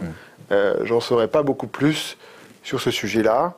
Euh, ce que je peux dire, c'est que les écolos, euh, en tout cas moi, euh, je trouve que nous ont fait perdre beaucoup de temps depuis 20 ans. Ils ont voulu s'inspirer de ce qui se passait bien en Allemagne, avec les écolos qui avaient été élus en 98, euh, avec la coalition avec Gerhard Schröder qui avait réussi à imposer la sortie du nucléaire 20 ans plus tard, donc qui sont devenus un modèle pour nos écolos, qui y sont arrivés en 2012 avec l'alliance avec François Hollande, c'est 50% d'électricité nucléaire, etc. Et qui fait que depuis 20 ans, on ne parle que d'électricité. Mmh le débat national de la transition énergétique était juste là pour valider la proposition lancée à une émission sur TF1 du candidat François Hollande. Le mot pétrole apparaît trois fois. Euh, on a un parc nucléaire qui a 35 euh, ans d'âge. On n'a pas investi un copec euh, dedans. On a une falaise qui arrive sur ce, sur ce parc nucléaire. Une falaise de quel type? Une falaise de type CAPEX, d'investissement parce qu'on a construit en 10 ans, 10-15 ans, 60 euh, réacteurs nucléaires, euh, et après on n'a plus investi un euro. On est juste des rentiers de cette électricité nucléaire, il va falloir les remplacer. Ils ont tous 35 ans d'âge, on voit certains dysfonctionnements, quelques fissures, etc. EDF, euh, e qui avait anticipé de, de produire 400 TWh en 2022, a annoncé que ce ne serait pas 400, mais 300 sachant que la France produit une grande partie de l'électricité de base en Europe, pas que en France. Donc ces TWh sont très importants. Donc ça fait 20 ans qu'en fait l'énergie n'est pas au cœur du débat et que on oublie que l'électricité c'est 40% de l'énergie et qu'en fait le reste c'est du pétrole et du gaz. Et que c'est du pétrole pour nous déplacer et qu'on va pas le remplacer euh, du jour au lendemain par l'électricité et que c'est du gaz pour nous chauffer, c'est du gaz pour nos industries et on n'en a pas parlé pendant 20 ans. Et là on se réveille euh, en 2022, on découvre ah, quand même, peut-être qu'il est temps de parler de pétrole et de gaz. Donc moi, je suis un peu remonté sur, euh, sur ces 20 ans de perdus euh, par les écolos, par Emmanuel Macron aussi, qui n'était pas obligé de fermer la centrale de Fessenheim et de, et de rouvrir ou de faire tourner les centrales à charbon. C'est quand même, c'est quand même incroyable que finalement ce soit Barbara Pompili qui rouvre les centrales à charbon. C'est surprenant. Je suis tout à fait d'accord avec l'analyse que tu viens de développer. Euh, c'est vrai que quand on suit euh, dans la durée euh, la politique énergétique française, les débats autour de l'énergie, on est frappé par le fait que depuis pas mal d'années, parler d'énergie, ça veut dire parler renouvelable électricité. Ce qui est bien, évidemment, c'est une partie du débat, mais ce n'est pas tout le débat. Dans un monde dominé par trois énergies fossiles, pétrole, charbon, gaz naturel par ordre décroissant. Et euh, même si on ne correspond pas tout à fait à la moyenne mondiale, notamment la France, puisque la première énergie dans notre pays, c'est l'électricité provenant du nucléaire, mais l'Union européenne n'échappe pas non plus à ce poids des énergies fossiles, dont on parle très peu. On a décidé de zapper complètement en disant ces énergies fossiles, c'est pas bon, changement climatique. Donc on fait comme si elles n'existent pas, mais elles sont là, elles sont dans le paysage. Et tout d'un coup, effectivement, en 2022, guerre en Ukraine, ah, alors tout le monde se met à, se parler, ce qui est bien, du pétrole et du gaz, alors qu'on aurait pu et dû le faire auparavant. Je suis effectivement assez euh, euh, sceptique, pour le dire gentiment, euh, sur l'état de nos débats énergétiques en France depuis des années sur une grande partie du, spectre, du spectre, politique, parce que je trouve que ces débats sont souvent très pauvres, extrêmement partiels, euh, extrêmement partiaux, ça peut aller en même temps. Et, puis, euh, un autre élément, c'est que euh, nous parlions du Shift Project qui a fait une étude extrêmement intéressante par rapport au programme des candidats sous l'angle de la transition énergétique, de la lutte contre le changement climatique. Problème majeur. Donc c'est leur angle d'attaque, si je puis dire. une politique énergétique, depuis j'allais dire depuis toujours, pas depuis toujours, mais depuis longtemps, euh, ça renvoie à trois dimensions. La sécurité des approvisionnements énergétiques. En ce moment, c'est un sujet d'actualité, mais ce n'est pas seulement un sujet d'actualité, c'est un sujet majeur. Pour n'importe quel pays dans le monde, on ne peut pas se passer d'énergie. La compétitivité économique. Si on paie l'énergie très cher, quel impact sur notre système industriel, nos entreprises, on en a parlé tout à l'heure.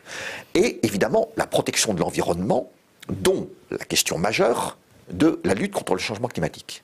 Mais une politique énergétique, ce n'est pas seulement la protection de l'environnement. On doit l'étudier pour tous les pays du monde, pas seulement la France, pas seulement l'Union européenne, au regard de ces trois critères. Si on en zappe deux, au profit du troisième, qui est majeur, qui monte en puissance, et c'est très bien, c'est très important. Mais le fait de le faire monter en puissance ne fait pas disparaître les deux premiers. Sécurité des approvisionnements, compétitivité économique. Donc ça, c'est des éléments vraiment de base qui sont élémentaires et qui, dans le débat public sur ces questions-là, sont complètement... Tout ça passe à la poubelle. Et résultat, on se prend le boomerang en pleine figure le 24 février 2022 en disant Ah oui, le pétrole et le gaz, ça existe encore. Ah oui, on va avoir des problèmes. Donc il faut quand même qu'on s'en occupe. Et qu'on s'en occupe dans une perspective très court terme, très électoraliste, etc. Qu'est-ce qu'on fait sur les prix des carburants, moins 18 centimes, moins 15 centimes, etc. Mais c'est pas du tout à la hauteur des enjeux. je vais vous poser une question très personnelle à tous les deux, avant de redonner la parole à Nicolas. On parle bien de cellules de prospective étatique, d'anticipation, de, se projeter dans l'avenir. Gouverner, c'est prévoir. Exactement. Exactement.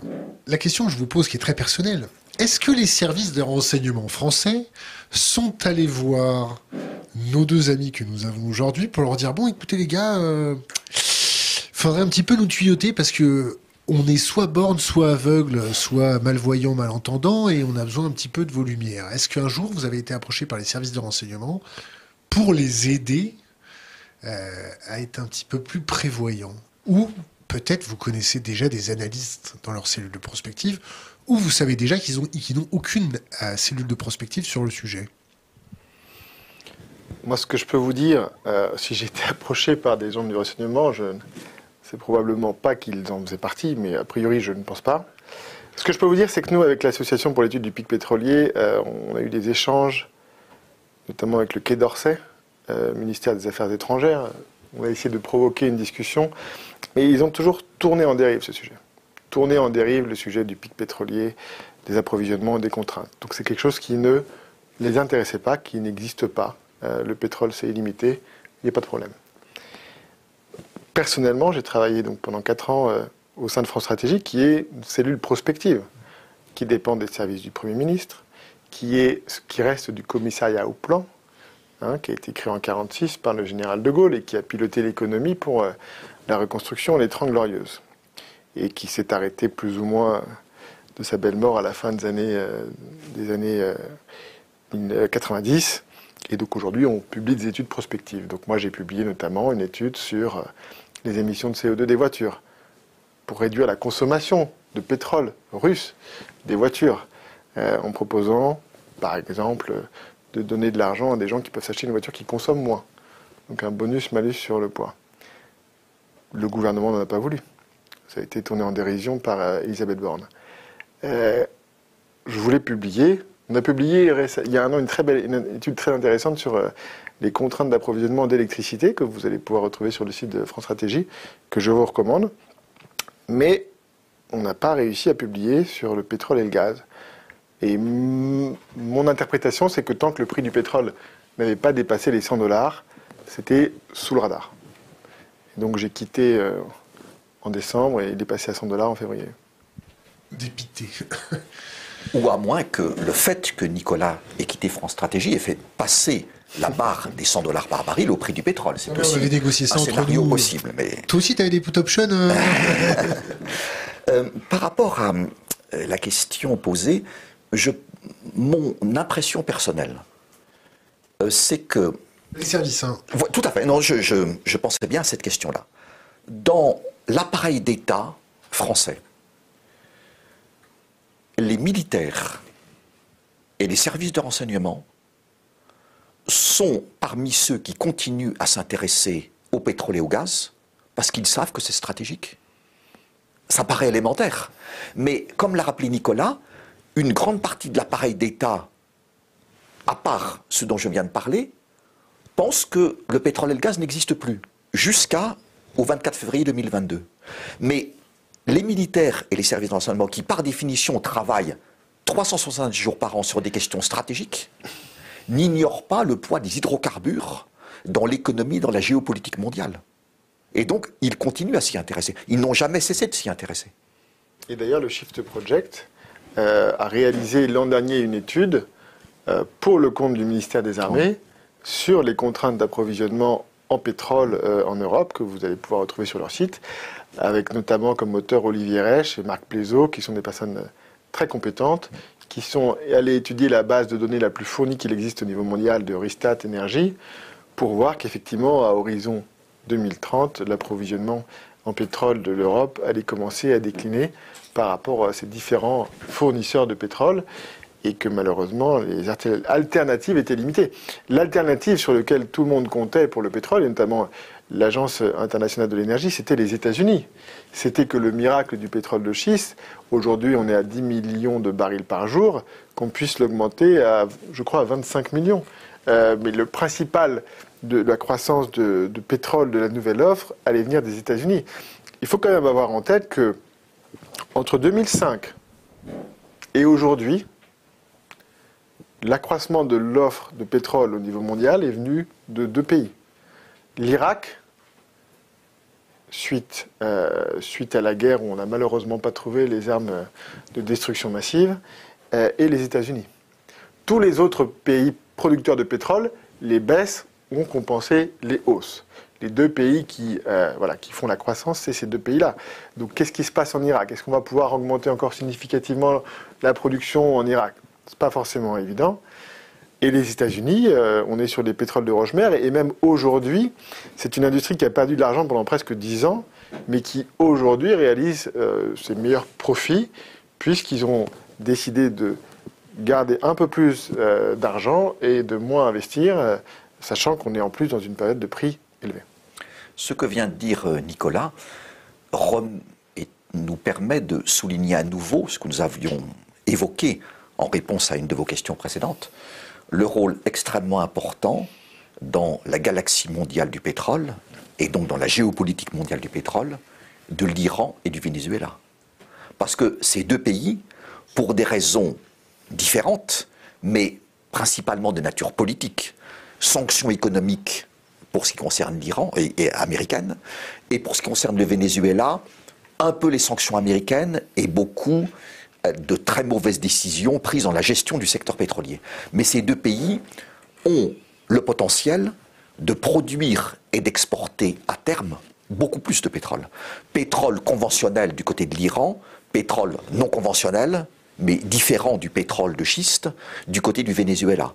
Donc euh, ces deux pays-là vont évidemment être euh, très courtisés. Nous évoquions tout à l'heure les négociations à Vienne, en Autriche, hein, sur autour du programme nucléaire de l'Iran. Il y a là des enjeux importants euh, et certains observateurs n'hésitent pas à analyser la situation, le retour des parias. L'Iran et le Venezuela étaient deux parias pour des raisons politiques. Dans le contexte actuel aggravé par la guerre en Ukraine, avec les incertitudes sur l'approvisionnement mondial et en particulier européen en pétrole et en gaz, et en l'occurrence surtout en pétrole pour ces deux, les deux pays que je viens de citer, euh, on se dit, ah oui, ce serait bien quand même que ces deux pays puissent, puisqu'ils ont le potentiel, il n'y a pas de doute là-dessus, produire rapidement pour l'Iran, moins rapidement pour le Venezuela, et exporter plus de pétrole. À croire que le monde a toujours besoin d'un petit paria pour maintenir son économie. Question Internet. Euh, alors vous n'êtes pas obligé d'y répondre parce que c'est une, une, question qui a des répercussions économiques euh, un peu profondes, mais je pense qu'on peut quand même essayer de vous la poser.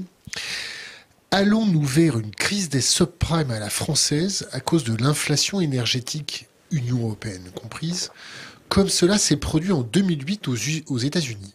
Risque-t-on de voir des gens ne plus pouvoir payer leur crédit à cause d'un budget énergie trop élevé?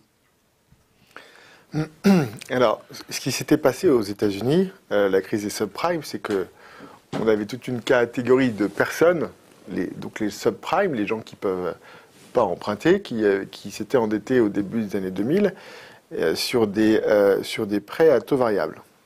Et donc, à partir de 2004-2005, il me semble que la Fed commence à remonter ses taux directeurs. La Banque centrale américaine. La Banque centrale américaine remonte ses taux directeurs. Et donc, comme ces prêts à taux variables sont, euh, enfin, sont pas indexés sur le taux euh, de la, de la, Fed, mais les banques, en conséquence de ça, vont augmenter leur propre taux à eux. Et donc, effectivement, quand vous remboursez 1000 euh, dollars par mois et que vous devez en rembourser 2000 dollars, ça pose un problème. Donc aujourd'hui, je n'ai pas la vision sur quelle est la proportion de personnes aux États-Unis qui a emprunté en taux variable? Je n'ai pas la boule de cristal non plus pour voir quelle pourrait être l'augmentation des taux de la Fed.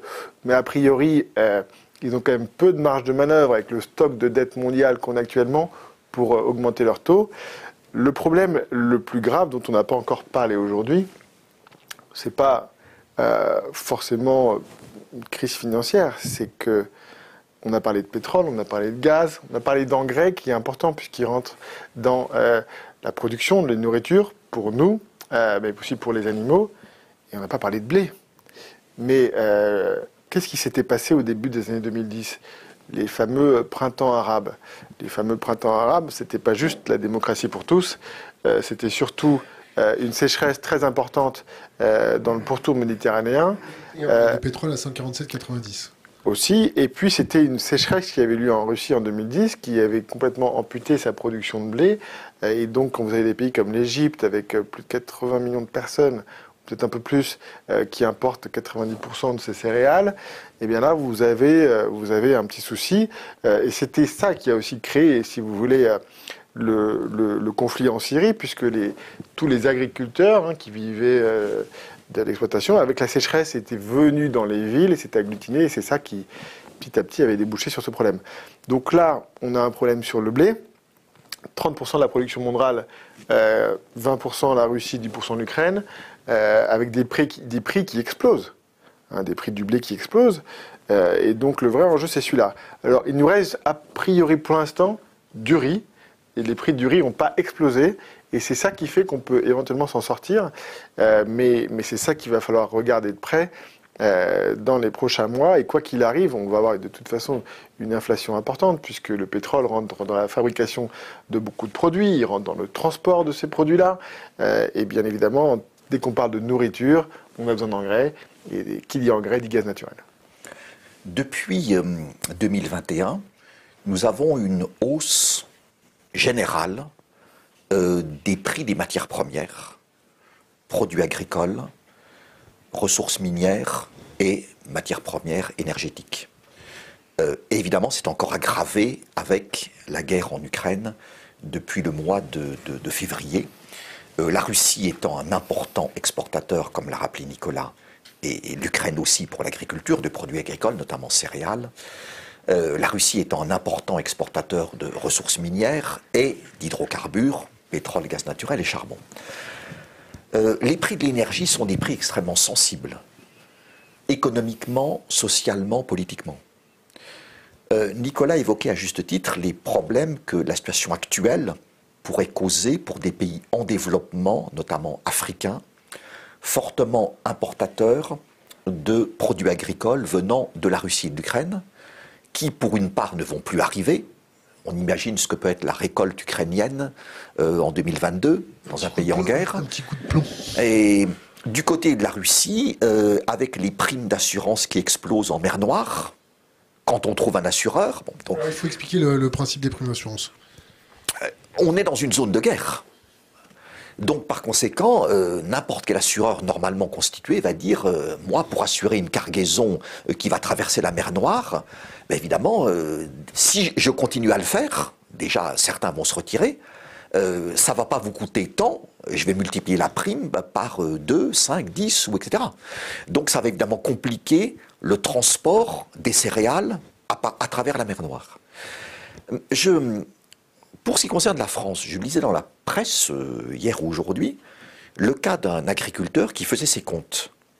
Il a besoin de consommer du pétrole, notamment à travers les carburants bien sûr, euh, et en l'occurrence du gazole non routier pour des machines agricoles. Du rouge. Oui, tout à fait. Il a besoin de consommer du gaz naturel. Il a besoin de consommer de l'électricité. Il faisait ses comptes, il disait en 2022, pour son exploitation agricole, pas pour lui, pas pour son habitation, pour les besoins de son travail. Lui, il travaille pour 350 euros par mois, donc il, ah, s'oublie à chaque fois. Voilà. Il disait, ma facture énergétique pour mon exploitation en 2022 va augmenter de plusieurs dizaines de milliers d'euros. Comment est-ce que je fais? Comment est-ce que j'affronte l'année 2022 comme il ne peut pas répercuter les prix, il ne s'aime pas. Euh, c'est, on, est face à un problème majeur, évidemment encore plus grave dans des pays en développement, puisque là on parle d'aggravation potentielle de la malnutrition pour des millions de personnes.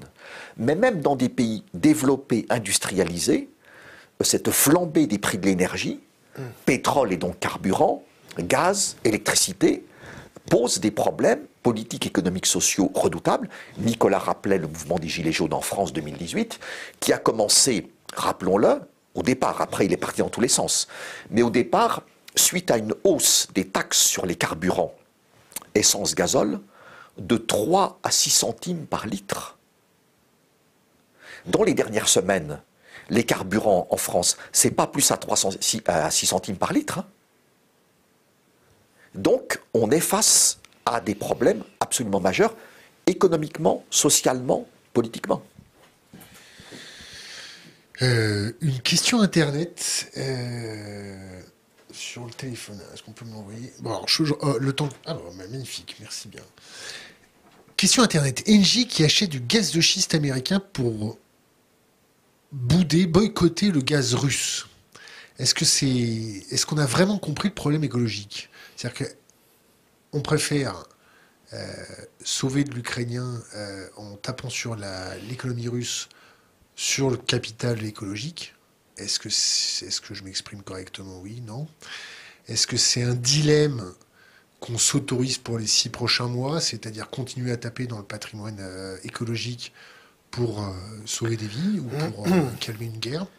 Alors, deux, deux, éléments de réponse. Le premier, c'est Engie, effectivement, c'est l'entreprise française qui, euh, qui importe le, qui a le contrat avec Chenière aux États-Unis, donc qui importe du gaz de schiste en GNL, mais c'est aussi une entreprise qui fait partie du consortium Nord Stream 2, euh, qui part de Russie et qui va dans la Baltique.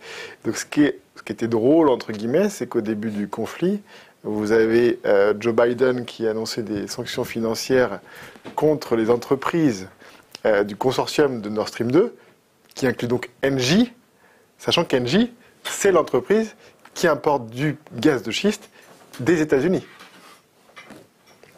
Euh, c'est bien préparé cette histoire, j'ai l'impression. Comme toujours. Euh, après, je crois que sur l'environnement, euh, il faut arrêter de se, se, raconter des, des histoires. si on regarde les émissions de CO2 de la France, depuis 20 ans, 95, les émissions de CO2 de la France ont, diminué. Celles qu'on a émises au niveau national. Mais celles qu'on a importées d'ailleurs, elles ont explosé. Aujourd'hui, plus de la moitié de notre empreinte carbone, plus de la moitié, ce sont nos importations. Et donc nous, depuis 20 ans, on ne parle que de ce qu'on produit localement. Euh, et ce qu'on produit localement, ben, c'est moins de la moitié du problème. Et quand on regarde ce qu'on produit localement, quand on regarde, euh, quand on regarde les différents secteurs, on va avoir le transport qui a augmenté de 30%. On va avoir euh, le bâtiment qui est à peu près stable. On va avoir l'énergie qui a un petit peu baissé parce qu'on consomme un peu moins de charbon et de, et de fuel. Mais la plus grosse baisse, d'où vient-elle? De l'industrie. Moins 40%. La plus grosse baisse des émissions de CO2 de la France depuis 1995, c'est le secteur industriel. Qu'est-ce que c'est? Ça indique notre désindustrialisation. Désindustrialisation. Alors, il n'y a pas que de la désindustrialisation, il y a aussi de l'optimisation des processus énergétiques, des choses plus efficaces. Mais il y a beaucoup d'usines qui étaient en France et qui sont parties ailleurs, et on est beau sur la photo, on baisse nos émissions de CO2. C'est ça la politique climatique de la France depuis 20 ans. Point barre et aussi remplacer une source d'électricité décarbonée par une autre source d'électricité décarbonée. Point barre. Donc, euh, donc quand on, va remplacer du gaz russe par du gaz de schiste, il ne faut pas trop s'étonner non plus. Euh, et moi, comme c'est un sujet que je regarde depuis assez longtemps, parce qu'on a été, euh, les auditeurs ne le savent peut-être pas, mais on a été champion du monde des, importations de gaz de schiste américain. Ça nous arrivait je crois en avril 2018, chaque fois je le, poste, euh, il y a quelques... Voilà, on était le pays qui importait le plus du gaz de schiste américain, sachant que, bien évidemment, on l'interdit chez nous, mais on fait ça sur beaucoup de choses, on fait ça sur beaucoup d'engrais, on interdit les engrais. Les pesticides aussi. Les pesticides, voilà, et puis on les achète en Espagne à la place. je veux dire, euh, on a un pays euh, malheureusement euh, assez mal dirigé. Non, on a un pays magnifique, avec énormément Heureusement. on n'a pas de pétrole, on n'a pas, le, pas le soleil et, la plage comme à Cuba, mais on a quand même ah, une géographie. On non, a quand même... non, non, vous n'êtes jamais allé en Corse. Hein. Et vous n'êtes jamais allé... On est plutôt... Non, non, Il faut aller à Vannes. Vannes, c'est magnifique. Je connais très bien Vannes. Francis euh, On vient de parler de Nord Stream 2. Alors, c'est un très gros projet. Investissement 10 milliards d'euros. Pas mal. Capacité de transport de gaz russe 55 milliards de mètres cubes de gaz par an. Pour donner une idée, la consommation française de gaz naturel, sur un an, c'est à peu près 40 milliards de mètres cubes. Un gros projet. Euh, ce projet est soutenu depuis des années par la Russie, évidemment, et Gazprom, et les dirigeants allemands. Et arrive la guerre russo-ukrainienne, ou juste avant. Quelques jours auparavant, on s'en souvient, le président Vladimir Poutine reconnaît l'indépendance des deux républiques du Donbass, Donetsk, Luhansk. Le chancelier allemand Olaf Scholz, la guerre n'a pas encore commencé, dit dans ces conditions-là, compte tenu de ce que vient de décider la Russie, je ne peux pas approuver la mise en service de Nord Stream 2 en 2022, comme ça aurait dû être le cas s'il n'y avait pas eu cette crise russo-ukrainienne. Et donc le projet est gelé. La question c'est est-ce qu'il va fonctionner un jour ou est-ce que c'est un gazoduc qui va rester sous la Baltique entre la Russie et l'Allemagne La suite de l'histoire le montrera. Mais en tout cas, le projet est gelé. Dans ce projet, il y a évidemment Gazprom. Et il y a cinq sociétés européennes. Engie, dont nous parlions, l'opérateur gazier historique sur le marché français, le groupe Shell, que tout le monde connaît, euh, le groupe autrichien OMV, un groupe énergétique, et deux sociétés allemandes, Wintershall, Uniper. Donc, projet pour l'instant bloqué. Et il ne va pas repartir de, sitôt. Euh, par rapport au gaz de schiste américain, comme nous l'avons rappelé tout à l'heure, euh, ce n'est pas depuis 2022 que la France et l'Union européenne importent du gaz de schiste produit aux États-Unis et transporté à travers l'Atlantique sous la forme de gaz naturel liquéfié. Cela remonte à plusieurs années. Donc il y a pour la France une contradiction. Certains pays européens n'ont pas interdit le gaz de schiste. Donc pour eux, il y a moins de contradictions. Mais pour la France qui dit on ne veut pas de gaz de schiste nous, on ne veut pas de pétrole de schiste, on ne veut pas de fracturation hydraulique, mais on en importe des États-Unis, ça pose évidemment un petit problème de cohérence euh, politique de, de base. Mais dans la situation actuelle, comme la priorité c'est que fait-on si demain l'Europe devait manquer de pétrole et de gaz russe, et que fait-on pour le moyen terme avec une Union européenne qui affiche l'ambition de vouloir se passer à moyen terme du pétrole et du gaz russe. Donc on va en chercher partout ailleurs dans le monde, et il est difficile dans cette perspective-là de négliger les États-Unis, premier producteur mondial de pétrole, premier producteur mondial de gaz naturel. On va en chercher effectivement, sauf chez nous, euh, puisque la loi de 2011 qui interdit la fracturation hydraulique nécessaire pour la production de pétrole et de gaz de schiste n'interdisait pas des recherches à but scientifique. Cela, pour essayer de voir un petit peu le potentiel du territoire français, du sous-sol français, cette disposition n'a jamais été appliquée. Donc, effectivement, on reste avec un point d'interrogation sur le potentiel français, qui n'est pas gigantesque, mais qui pourrait être significatif. Mais là encore, il faut parler au conditionnel. Peut-être plus en pétrole d'ailleurs qu'en gaz. Question, question. Plus en gaz. Que pense-t-il du projet Alors, je ne connaissais pas ce projet. EACOP, ça s'écrit ICOP, EACOP euh, e de Total Energy avec des oléoducs chauffés sur 1446 km avec de nombreuses réserves naturelles et qui menacent de nombreuses espèces animales déjà menacées et des populations humaines autochtones. En Ouganda. Euh, chauffé? C'est un, c'est un projet pétrolier dont Total Energy est le chef de file en Ouganda. Et donc le pétrole sera produit en Ouganda euh, à partir de 2025. Et ensuite, il y a un oléoduc euh, qui fera Ouganda-Tanzanie euh, pour aller jusqu'à l'océan Indien Et là, les navires pétroliers, les tankers viendront chercher ce pétrole pour l'emmener vers différents marchés dans le reste du monde. Donc c'est un projet qui a été lancé récemment par un consortium dirigé par Total Energy. Et l'Ouganda, qui n'est pas un pays producteur-exportateur de pétrole, va devenir, normalement en 2025, un nouveau pays pétrolier. Nous disions tout à l'heure qu'en France, on fait comme si le pétrole et le gaz n'existent pas alors que pourtant ça existe. Euh, qu'on pense que c'est bon ou mauvais, c'est un autre problème, mais il faut quand même voir que ça existe. Et que c'est deux sources d'énergie essentielles. Au niveau mondial, le pétrole, la première, le gaz naturel, la troisième. Donc c'est pas marginal. Euh, par contre, un certain nombre de pays qui ont du pétrole et ou du gaz dans leur sous-sol, eux ont envie quand même d'en profiter. Donc dans les prochaines années, plusieurs pays africains vont devenir des pays producteurs exportateurs de pétrole et ou de gaz naturel, l'Ouganda pour le pétrole, le Kenya pour le pétrole, l'Afrique du Sud pour le pétrole et le gaz, le Sénégal pour le pétrole et le gaz, la Mauritanie pour le gaz et ainsi de suite.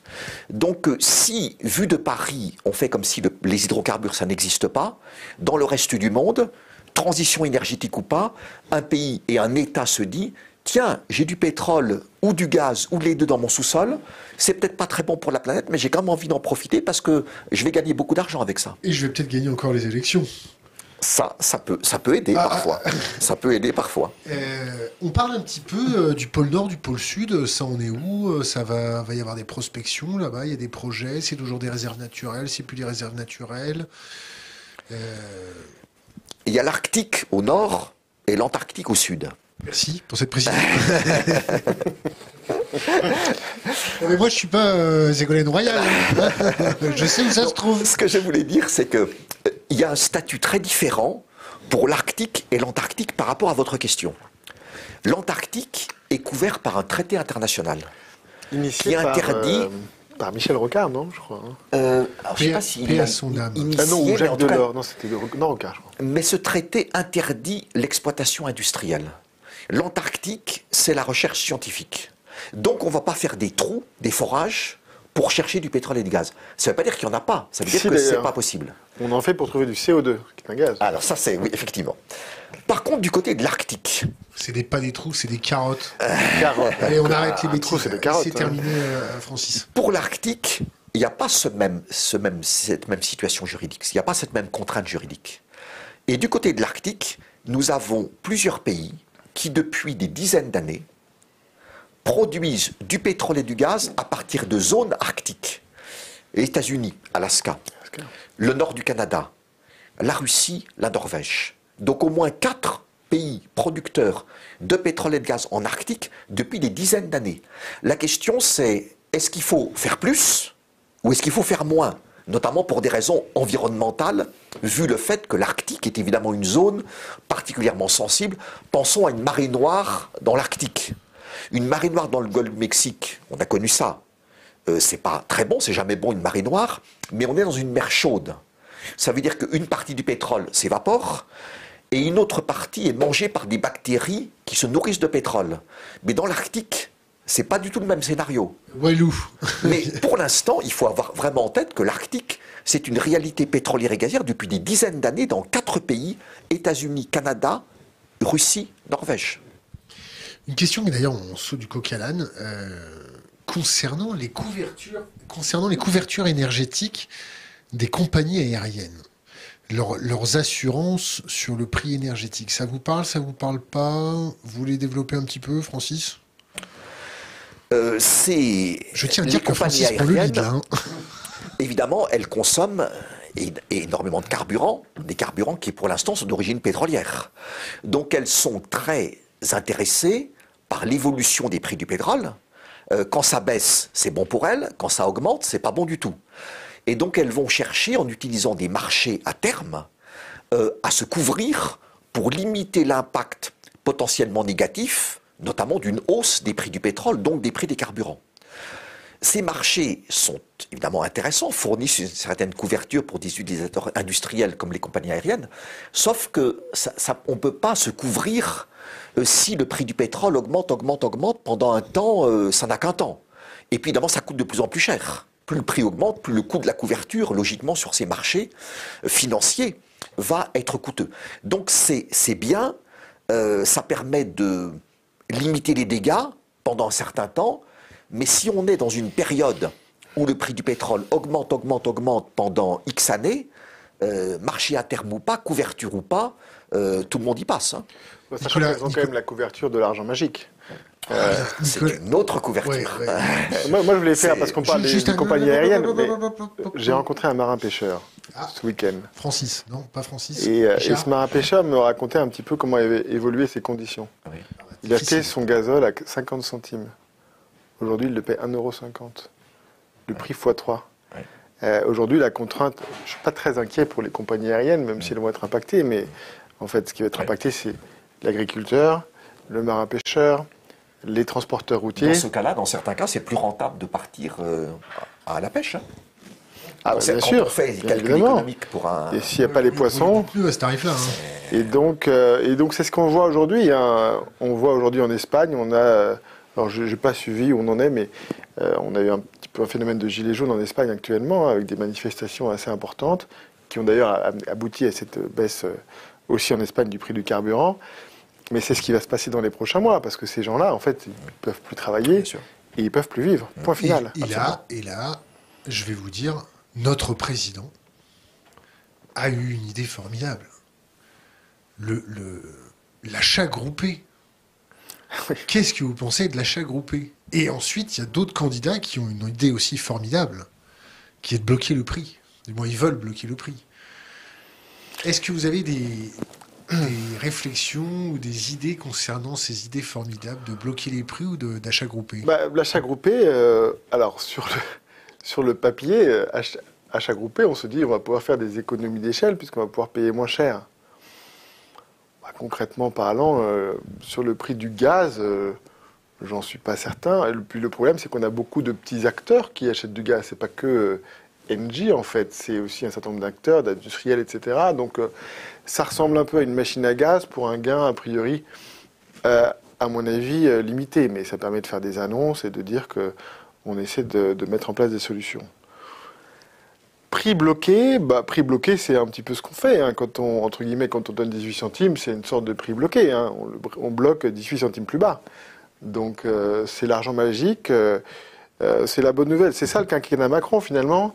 Il a commencé, il a eu en 2018 les Gilets jaunes, il a mis du temps à trouver l'argent magique. Ça lui a pris 18 mois à trouver 15 milliards. Et avec le Covid, il a retrouvé plus facilement l'argent magique, puisque là, on parle de 600 milliards de dettes en plus quand même pour la France sur cette période. Il a juste traverser la rue. Hein. Il a traversé la rue. Et donc là, bah, sur... vous savez, on parle toujours, souvent de cette histoire d'hélicoptère money. Euh, argent hélicoptère, ça a commencé un petit peu avec le Covid, et puis là, ça continue avec, euh, avec les prix de l'énergie, et ça se passe dans tous les pays du monde. Sauf que le problème, c'est que on attise les braises, puisqu'on stimule ou on empêche la destruction de la demande. Euh, donc ça peut durer, la récession. Ça peut durer un temps, mais on l'a déjà fait sur l'électricité, il me semble, en fin d'année dernière. on l'a déjà oublié. Il était très fier d'avoir fait un chèque énergie de 100 euros à 28 ou 38 millions de, Français. 38 millions de Français. 38 millions de Français, donc euh, c'était, ben voilà, hein, ça va multiplier par 100, ça fait 4 milliards. Euh, et les 4 milliards, ils les ont eu en deux jours. Donc euh, on, a, quand même progressé depuis les Gilets jaunes. Mais là, malheureusement, à part imprimer de l'argent et, rouler et, augmenter notre dette, on n'a pas l'impression qu'ils aient beaucoup d'autres solutions. Depuis l'automne 2021, on a donc eu cette euh, ce que le, Premier ministre, M. Jean Castex, a appelé le bouclier tarifaire euh, pour le gaz et l'électricité, qui consiste en fait à bloquer les prix. Hein. Si ce n'était pas le cas, les Français paieraient aujourd'hui gaz et électricité au moins 40% plus cher, au minimum. Euh, il y a eu donc, Nicolas l'évoquait, la, la prime inflation, il y a eu le chèque énergie qui a été augmenté, ensuite il y a eu donc tout récemment euh, la baisse, euh, la remise des prix des carburants de 15-18 centimes euh, par litre. Si on additionne tout ça, donc depuis l'automne 2021, c'est-à-dire depuis hier, on est pour l'État français à un coût d'environ 30 milliards d'euros pour maintenir les prix de l'énergie à des niveaux pas trop élevés. en sachant pas combien de temps ça va durer. Donc on revient à ce qu'on disait tout à l'heure sur l'argent magique. Euh, et l'argent magique, effectivement, comme l'argent n'est pas magique, euh, il y a un moment où il faudra payer l'addition. Euh, mais pas en période électorale, bien sûr. Le, prendre de risques. La première question sur les achats groupés, je pense que ça pourrait. Euh, Nicolas disait avec humour, c'est une usine à gaz pour parler effectivement des achats groupés, mais c'est vrai, c'est extrêmement complexe. Euh, j'ai vu que tu l'as fait exprès, donc je le souligne, mais non, c'est très complexe à mettre en, route, ça je suis d'accord. Euh, l'idée, je pense, vaut la peine d'être creusée au niveau de l'Union européenne. L'idée, ce serait, par exemple, que la Commission européenne négocie des achats de gaz auprès de pays exportateurs de gaz, au nom de l'Union européenne. Euh, c'est une idée qui n'est pas complètement nouvelle. La Commission européenne l'avait proposée il y a quelques années en arrière. Et à l'époque, réaction des États, ah non, souveraineté nationale, on veut nous-mêmes négocier ça. Donc, mais, et donc l'idée a été remise au placard. Et là, tout d'un coup, à nouveau, guerre en Ukraine, février 2022, cette idée ressort, et tout le monde dit, ah finalement c'est peut-être pas une mauvaise idée. Mais qui dit prix groupé à l'échelle de l'Union européenne dit aussi harmonisation fiscale, dit aussi... Alors juste pour revenir sur les achats groupés, je reparle du Covid en fait. On a fait des achats groupés pendant le Covid. Bien sûr. Comment ça se passait? On a acheté du Pfizer. Qui négociait? Euh, Madame van der Leyen par texto avec le PDG de Pfizer. Et a priori, on n'a pas eu le meilleur tarif, on a plutôt un tarif plus élevé que les autres. Donc pour l'instant, euh, les achats groupés en Union européenne, on l'a peut-être un petit peu en travers de la gorge. On peut leur laisser une deuxième chance pour voir s'ils font mieux. Mais euh, euh, Ursula von der Leyen est quand même assez ennuyée puisque elle est censée, RGPD, elle est censée publier les échanges qu'elle a eus par texto avec les PDG Pfizer dans le cadre de son travail. Et elle refuse de le faire. Et ce n'est pas la première fois qu'elle a une sorte de texto gate, puisqu'elle avait eu ça dans, en Allemagne dans ses fonctions précédentes. Donc, euh, achat groupé euh, pour l'instant en Europe sur les vaccins. Euh, je ne suis pas sûr que ça nous ait permis d'avoir le meilleur tarif. Et la, question en plus, c'est est-ce que son téléphone était sécurisé hein? Après, après, on pourrait peut-être mettre une mission pour McKinsey à 5 millions et voir ce qu'ils ah, peuvent faire. Suffit.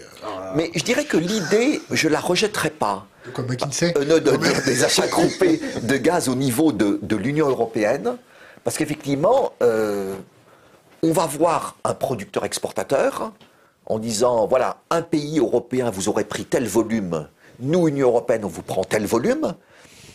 Pourquoi pas? Mais c'est compliqué, ça n'a jamais été expérimenté, bien que ça ait été proposé il y a quelques années en arrière. Mais c'est intéressant de voir comment, dans un temps de guerre, pas la guerre en Europe, mais la guerre en Ukraine, et donc nous sommes tout à côté, change un certain nombre de perceptions, de perspectives, des idées qui avaient été complètement écartées et proposées par la Commission européenne il y a quelques années en disant si moi, Commission, je vais voir Gazprom, je vais voir la Sonatrach, j'aurai un meilleur rapport de force. Les pays avaient dit non, moi la France, je veux négocier, moi l'Italie, etc. Et maintenant on dit pourquoi pas. Si tu veux voir un coup. Question Internet, je vous sauve. Euh, euh, peuvent-ils nous parler du taux de retour sur investissement énergétique du pétrole? Où en est-on aujourd'hui? Que se passera-t-il quand ce taux arrivera à 1 pour 1 En gros, quand on prend un baril de pétrole, on en sort combien du sol? Quand on sort un baril de pétrole, on fait combien d'éoliennes avec? Et j'en passe et des meilleurs. Alors, donc c'est le fameux taux de retour euh, énergétique. Alors, je l'ai en anglais, c'est le EROEI, je crois. Energy Return on Invested Energy. Euh, il y a une personne qui regarde ça dans le monde, enfin qui fait des travaux au sérieux, c'est qui s'appelle Charles Hall aux États-Unis. S'écrit comment? Euh, Charles, euh, comme ça se prononce, et Hall, H-A-2-L. il n'y a que lui qui a publié là-dessus parce que c'est compliqué, en fait, notamment de comparer les énergies. Par contre, on peut comparer le pétrole. Et effectivement, il y a, alors je ne pourrais pas vous dire, peut-être au début de l'exploitation du pétrole, on allait mettre un baril de pétrole, on allait en récupérer 99. Donc on avait 1%, 100, 1%. et puis, euh, au fur et à mesure que, le pétrole est devenu plus difficile à aller chercher, donc ça a diminué, euh, peut-être 1 pour 50. Je ne peux pas exactement vous dire euh, où on en est aujourd'hui, donc je ne veux pas dire de bêtises, mais effectivement, ça diminue. Et le chiffre qui est cité pour que notre société telle qu'elle est aujourd'hui continue à fonctionner, c'est 1 pour 10. Quand on commence à passer sous la barre de, de un pétrole investi, un baril, investi, 10 barils récupérés, on ne peut plus entretenir euh, notre système euh, macro-industriel, etc. Et sur les pétroles, euh, il me semble que sur le, pétrole, notamment les sables bitumineux au Canada, on est sous les 1 pour 10, on est même à mon avis sous les 1 pour 5. Il me semble que sur les biocarburants, c'est la même chose. Je ne veux pas dire de bêtises sur le pétrole de Rochemer. Et puis après, il y a des gens qui s'amusent à calculer et à comparer éolien, solaire, nucléaire, etc. Mais dans ce cas-là, c'est compliqué parce qu'on doit comparer un système équivalent. Euh, c'est-à-dire que 1 mégawattheure nucléaire, c'est pas un mégawattheure solaire. Euh, puisque je peux le produire à n'importe quel moment, quand je veux, où je veux, euh, alors que s'il n'y a pas de soleil, c'est plus compliqué que le solaire. Donc il faut que je prenne en compte tout le système énergétique, le stockage, les moyens de... Donc ce qui est sûr, c'est que ce taux de retour sur énergie diminue, euh, et ce qui correspond un peu à ce qui se passe sur les réserves et l'augmentation du prix du pétrole.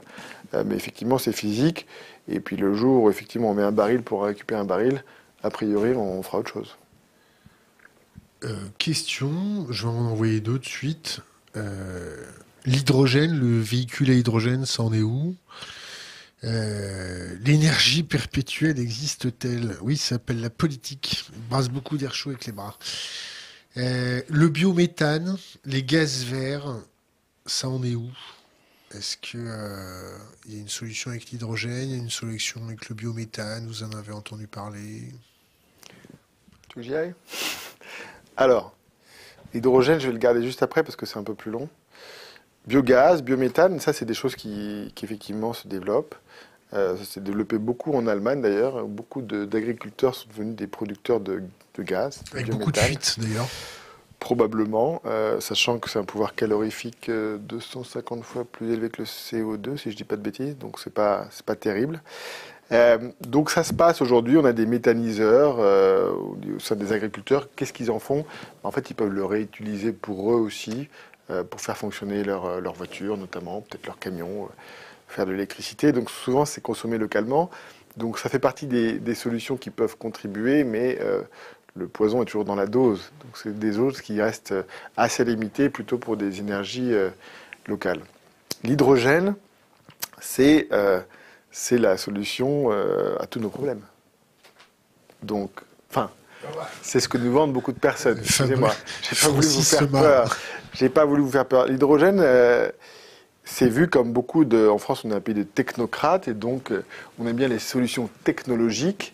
Et donc la technologie de l'hydrogène va nous permettre de résoudre tous les problèmes, notamment les voitures. Il suffit de remplacer un réservoir d'essence par un réservoir d'hydrogène et le tour est joué. Euh, avec l'eau bénite aussi? Alors l'hydrogène, il peut. Euh, et il y a des grands plans au niveau européen sur l'hydrogène, parce qu'on aime bien la croissance verte. Et en France, nous, je crois qu'on met 8 milliards d'euros 7 ou 8 milliards, euh, jusqu'à 2030 sur l'hydrogène. Pour devenir euh, quelque chose qu'on n'a pas réussi à faire euh, sur les panneaux solaires, les éoliennes, les ordinateurs, etc., pour devenir le producteur mondial notamment d'électrolyseurs. Sachant qu'on a quand même la Chine en concurrence en face de nous, ça ne va pas forcément être facile. Qu'est-ce qu'on peut faire avec l'hydrogène? L'hydrogène, je vous l'ai dit, il sert à désulfuriser le carburant notamment donc hydrogène vert, on pourrait désulfurer le carburant avec l'hydrogène vert. Aujourd'hui, il va plutôt être utilisé pour décarboner les processus industriels. Donc il y a la, désulfuration du carburant, il y a la fabrication d'engrais, et il y a aussi la fabrication d'acier, euh, dans lequel on pourrait utiliser de l'hydrogène plutôt que des fours à gaz ou charbon, je ne sais pas quoi. Euh, dans le transport, non. Euh, ça peut arriver si vous habitez à Paris et que vous prenez un taxi Hype, vous allez pouvoir rouler dans une voiture à hydrogène. Mais ce sera le seul cas de figure. Alors pourquoi est-ce qu'on ne va pas retrouver ça dans les voitures? Pour trois raisons. La première raison, c'est que premièrement, euh, pour mettre de l'hydrogène, il faudrait qu'il soit vert. Aujourd'hui, l'hydrogène, 95%, c'est gaz, pétrole, charbon. C'est comme l'électricité d'ailleurs, sauf que l'électricité, c'est 80%. Euh, deuxièmement, parce qu'en fait, on n'a pas d'infrastructure de recharge quand vous faites le plein de votre voiture à essence, euh, la petite euh, borne où il y a les 3-4 pistolets à la station essence, ça coûte 10 000 euros. La même pour l'hydrogène, c'est 1 million. 100 fois plus cher. Et donc, euh, et la différence avec la voiture électrique, c'est que la plupart des gens, aujourd'hui, ont une prise d'électricité chez eux. Mais, la plupart. Mais ils n'ont pas de prise à hydrogène. Donc ça veut dire que l'électricité, la voiture électrique, on peut couvrir 80% de nos déplacements du quotidien quand on a une prise chez soi. Mais l'hydrogène, il faudrait construire un réseau à la fois sur autoroute et à la fois chez soi. Donc on parle de 10 milliards d'euros. Alors 10 milliards d'euros, en langage d'argent magique, c'est pas beaucoup d'argent. Mais quand c'est le privé qui paye, euh, bah, en fait, il n'y a personne. Donc ça ne va pas arriver. Et le troisième problème, c'est que quand on regarde les rendements énergétiques sur l'hydrogène, et sur une voiture en règle générale, si on compare le rendement d'une voiture à essence, diesel, électrique, c'est à peu près du même ordre de grandeur, autour de 20%. Parce qu'en gros, le moteur, soit il est dans la voiture, soit il est dans la centrale qui produit l'électricité.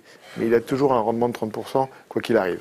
Euh, pour l'hydrogène, en fait, vous, avez, euh, vous devez euh, fabriquer votre électricité, parce que c'est un vecteur d'électricité. Ensuite, vous devez faire de l'hydrogène. Ensuite, vous devez compresser l'hydrogène, le mettre dans votre voiture, le passer dans une pile à combustible. Bref, à la fin, il vous reste 10%. Donc on a un rendement deux fois moindre par rapport aux solutions alternatives. Et en plus, vu qu'aujourd'hui, il est fabriqué à partir de gaz naturel, bah, peut-être qu'on peut mettre directement le gaz naturel dans la voiture. Alors il est beaucoup utilisé euh, par l'industrie euh, euh, aéronautique, puisqu'on se dit, les avions, c'est pas bien, on va les rendre verts et ils vont tous voler à l'hydrogène. Alors ça, c'est facile de, dire rapidement que ça va pas être le cas. Parce qu'en gros, ah oui, je, crois que la blague, donc l'association des, compagnies aériennes et l'association de l'aviation mondiale a annoncé le zéro carbone en 2050 ou en 2060, j'ai un doute, mais peut-être 2050. Bon, zéro carbone en 2050, ça veut dire que tous les avions sont zéro carbone. Ils volent plus. Euh, un avion, euh, je crois qu'un avion, ça dure euh, entre 25 et 25 et 30 ans de durée de vie. Ça dépend. En Russie, là, ils vont durer beaucoup plus longtemps. Donc 25 et 30 ans. Donc si on veut remplacer la flotte, bah, il fallait commencer à les vendre il y a deux ans les avions à hydrogène. Et a priori, le premier, il ne sera pas là avant 2035. Donc a priori, ça ne marche pas. Et le calcul marrant sur l'hydrogène, c'est que si on voulait faire voler tous les avions qui atterrissent et décollent à Roissy-Charles de Gaulle, pas en France, à l'hydrogène, c'est 16 euh, réacteurs nucléaires et 18 euh, 000 éoliennes. Donc là, j'en profite pour rebondir sur la question Internet qui disait Quid de la production d'hydrogène comme sous-produit des réacteurs nucléaires? Point d'interrogation. Envisageable, anecdotique, pertinent? Donc euh, anecdotique et, pas envisageable. Alors, il y avait en France des politiques énergétiques, un peu jusqu'à la fin des années 90, et euh, si notre parc nucléaire a été développé avec une technologie américaine, avec une licence Westinghouse, on avait développé euh, la génération d'après du nucléaire civil avec euh, la quatrième génération, avec Phoenix et Super Phoenix. Et effectivement, une fois qu'on a cette quatrième génération, on, peut produire de l'hydrogène, il me semble, par craquage à haute température. et donc c'était ça le plan initial de nos X-Min euh, euh, pour, euh, pour l'hydrogène. Sauf que Dominique Voinet a fermé Superphénix, et puis on, connaissait les, on connaît les, les, conséquences ensuite. On allait développer un truc qui sert à rien, beaucoup sur, très surdimensionné, qui s'appelle le PR. et en fait, toutes les compétences sur les quatrième génération sont parties en Inde et en Chine, avec des ingénieurs français. Donc la bonne nouvelle, c'est qu'a priori, d'ici quelques années, peut-être 2030-2040, on, pourra acheter notre technologie made in China. Peut-être sur ce, ce point-là, euh, juste concernant biogaz, biométhane, euh, comme le disait Nicolas, ça peut être un potentiel intéressant, euh, avec évidemment un calendrier qui n'est pas de court terme, hein, de moyen et de long terme. Ça peut monter en puissance, notamment à un niveau local, à un niveau régional. cela dit, il ne faut pas oublier qu'en matière d'énergie, euh, il y a les raisonnements technico-économiques qui sont importants mais qui ne sont jamais suffisants. Euh, il y a aussi des problèmes d'acceptabilité sociale. Et on commence à voir, notamment dans un pays comme la France, hein, les méthaniseurs, tout le monde dans le voisinage n'est pas forcément toujours réjoui Donc c'est un petit problème pour l'instant, parce que c'est pas important. Mais il faut aussi avoir ça en tête, c'est pas aussi euh, évident de dire, voilà, on va en mettre partout. Euh, sur l'hydrogène, euh, les, les, points soulignés par Nicolas sont extrêmement importants par rapport aux contraintes. cependant, on, on constate aujourd'hui qu'un certain nombre de grands acteurs étatiques et non étatiques, entreprises, veulent être dans la course. Ça ne veut pas dire que cette course, qui est un pari pour, pour une part, euh, sera gagnée. Euh, et en tout cas, il n'y aura pas autant de gagnants que tous ceux qui sont sur la ligne de départ, parce qu'il y en a beaucoup. Euh, on voit de grands acteurs énergétiques, de grandes compagnies pétrolières, qui se disent, dans notre portefeuille d'activité, puisqu'on a des compagnies pétrolières aujourd'hui qui nous disent, notamment en Europe, nous allons devenir des acteurs énergétiques. On ne va pas abandonner le pétrole et le gaz, mais on va ajouter les renouvelables, l'électricité, c'est le cas de Total Energy notamment, mais pas uniquement, de Shell, de BP, de Eni en Italie. Et on veut aussi s'intéresser à l'hydrogène. Donc il y a un intérêt de pas mal de monde. Et au niveau des États, certains, on parlait tout à l'heure de Nicolas, on parlait du plan hydrogène France, France-Allemagne, etc., des projets extrêmement ambitieux. Et puis on a de l'autre côté de la Méditerranée des pays au Maghreb, par exemple Algérie, Maroc, qui se disent si on se positionnait, dans le long terme évidemment, comme des producteurs et exportateurs d'hydrogène pour le marché européen, en profitant évidemment de l'hydrogène vert produit par exemple par l'énergie solaire. Euh, plus abondante, le soleil est partout, mais évidemment, le rayonnement n'est pas tout à fait le même en Algérie au Maroc qu'en Suède, par exemple. Et l'Allemagne est en train de négocier avec Maroc, Algérie, pour voir ce qui pourrait se faire.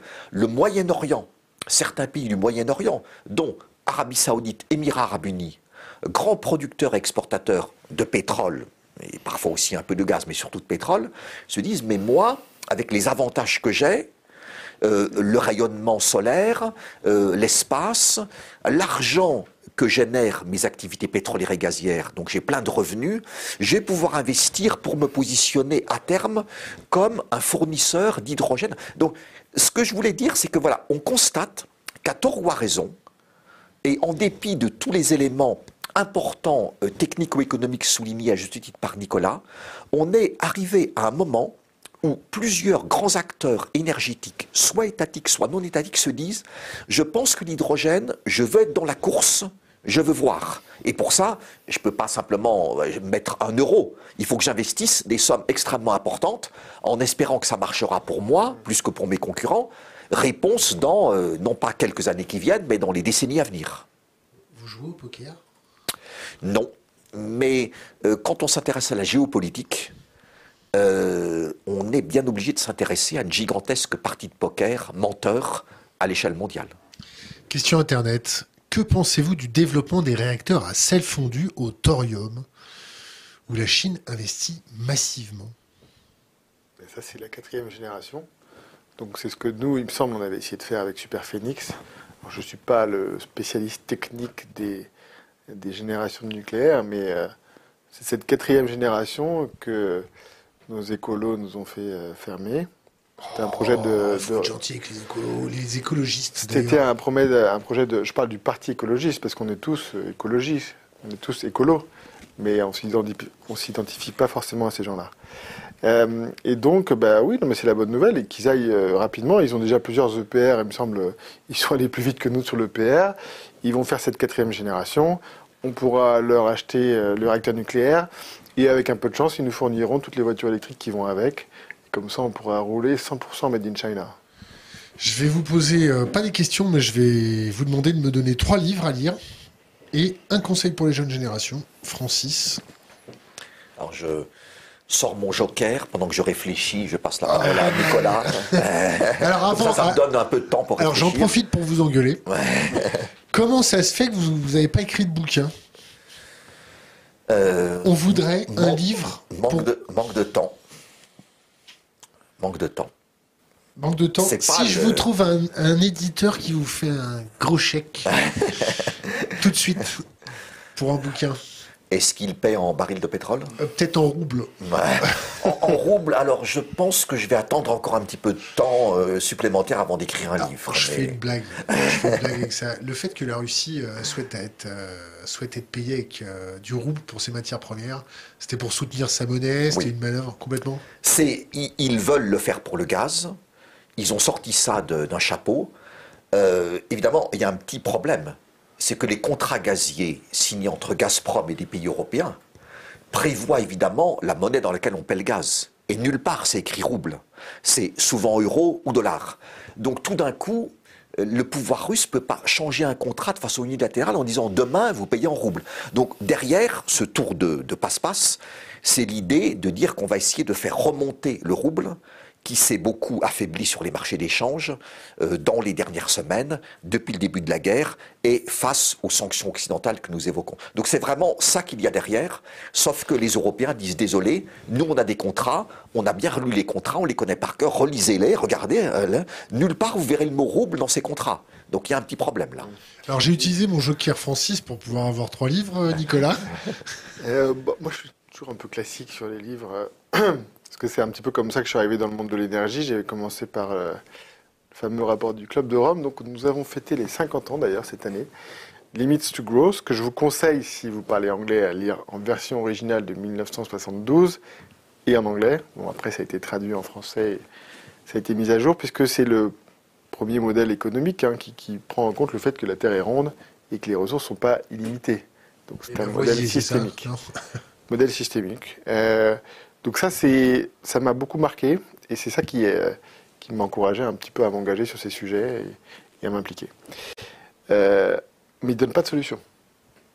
Et donc la suite, c'est le, livre de Philippe Biwix, L'âge des low-tech, qui en fait la suite logique avec toutes les solutions euh, dont pourraient s'inspirer nos prochains présidents. Et le troisième, c'est plutôt euh, un truc qui n'a rien à voir et que j'aime bien, qui est en pole position, c'est plutôt personnel. Euh, ça s'appelle les accords Toltec. Euh, Toltec de la civilisation. Les quatre accords Toltec, et c'est des choses qui vont vous aider un peu à, vivre mieux les périodes troubles qui vont arriver. Ah ouais. Quatre accords Toltec.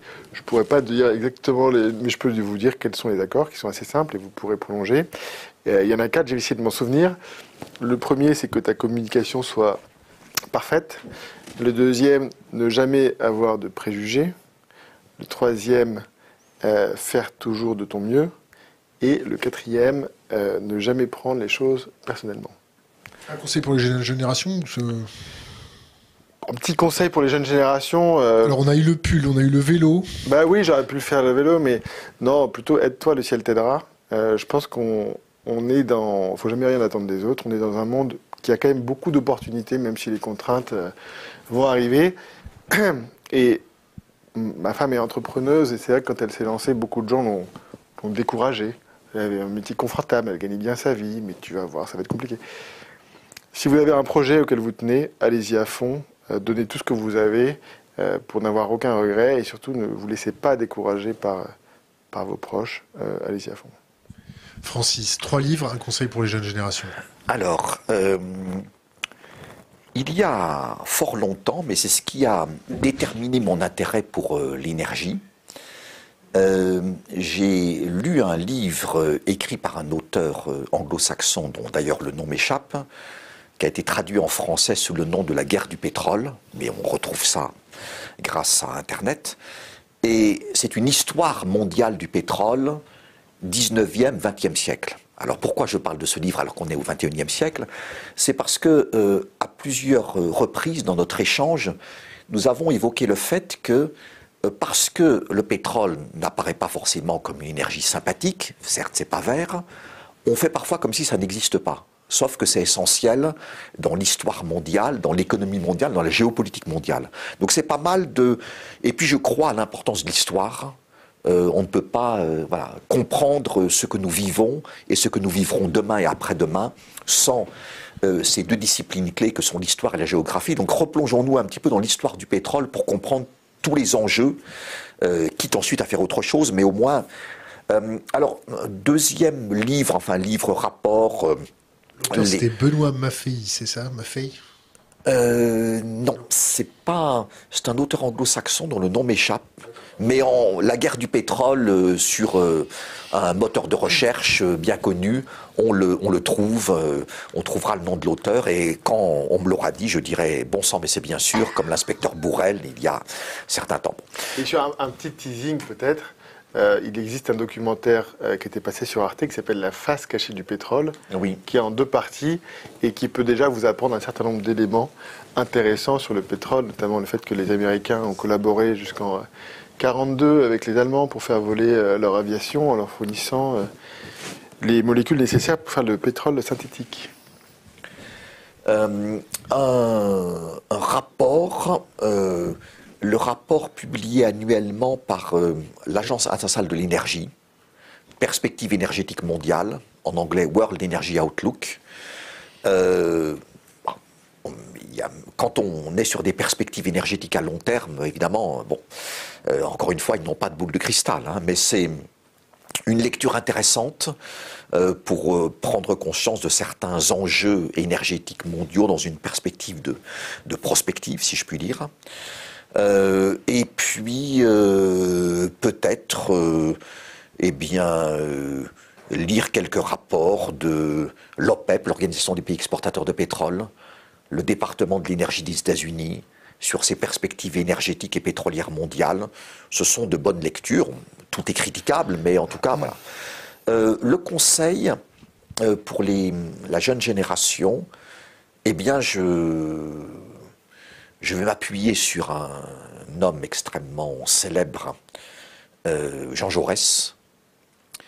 Euh, rien à voir avec l'énergie, hein, rien à voir avec notre thématique de, ce jour, euh, qui, dans un, je crois, dans un discours aux lycéens à Albi, avait dit aller vers l'idéal en regardant le réel.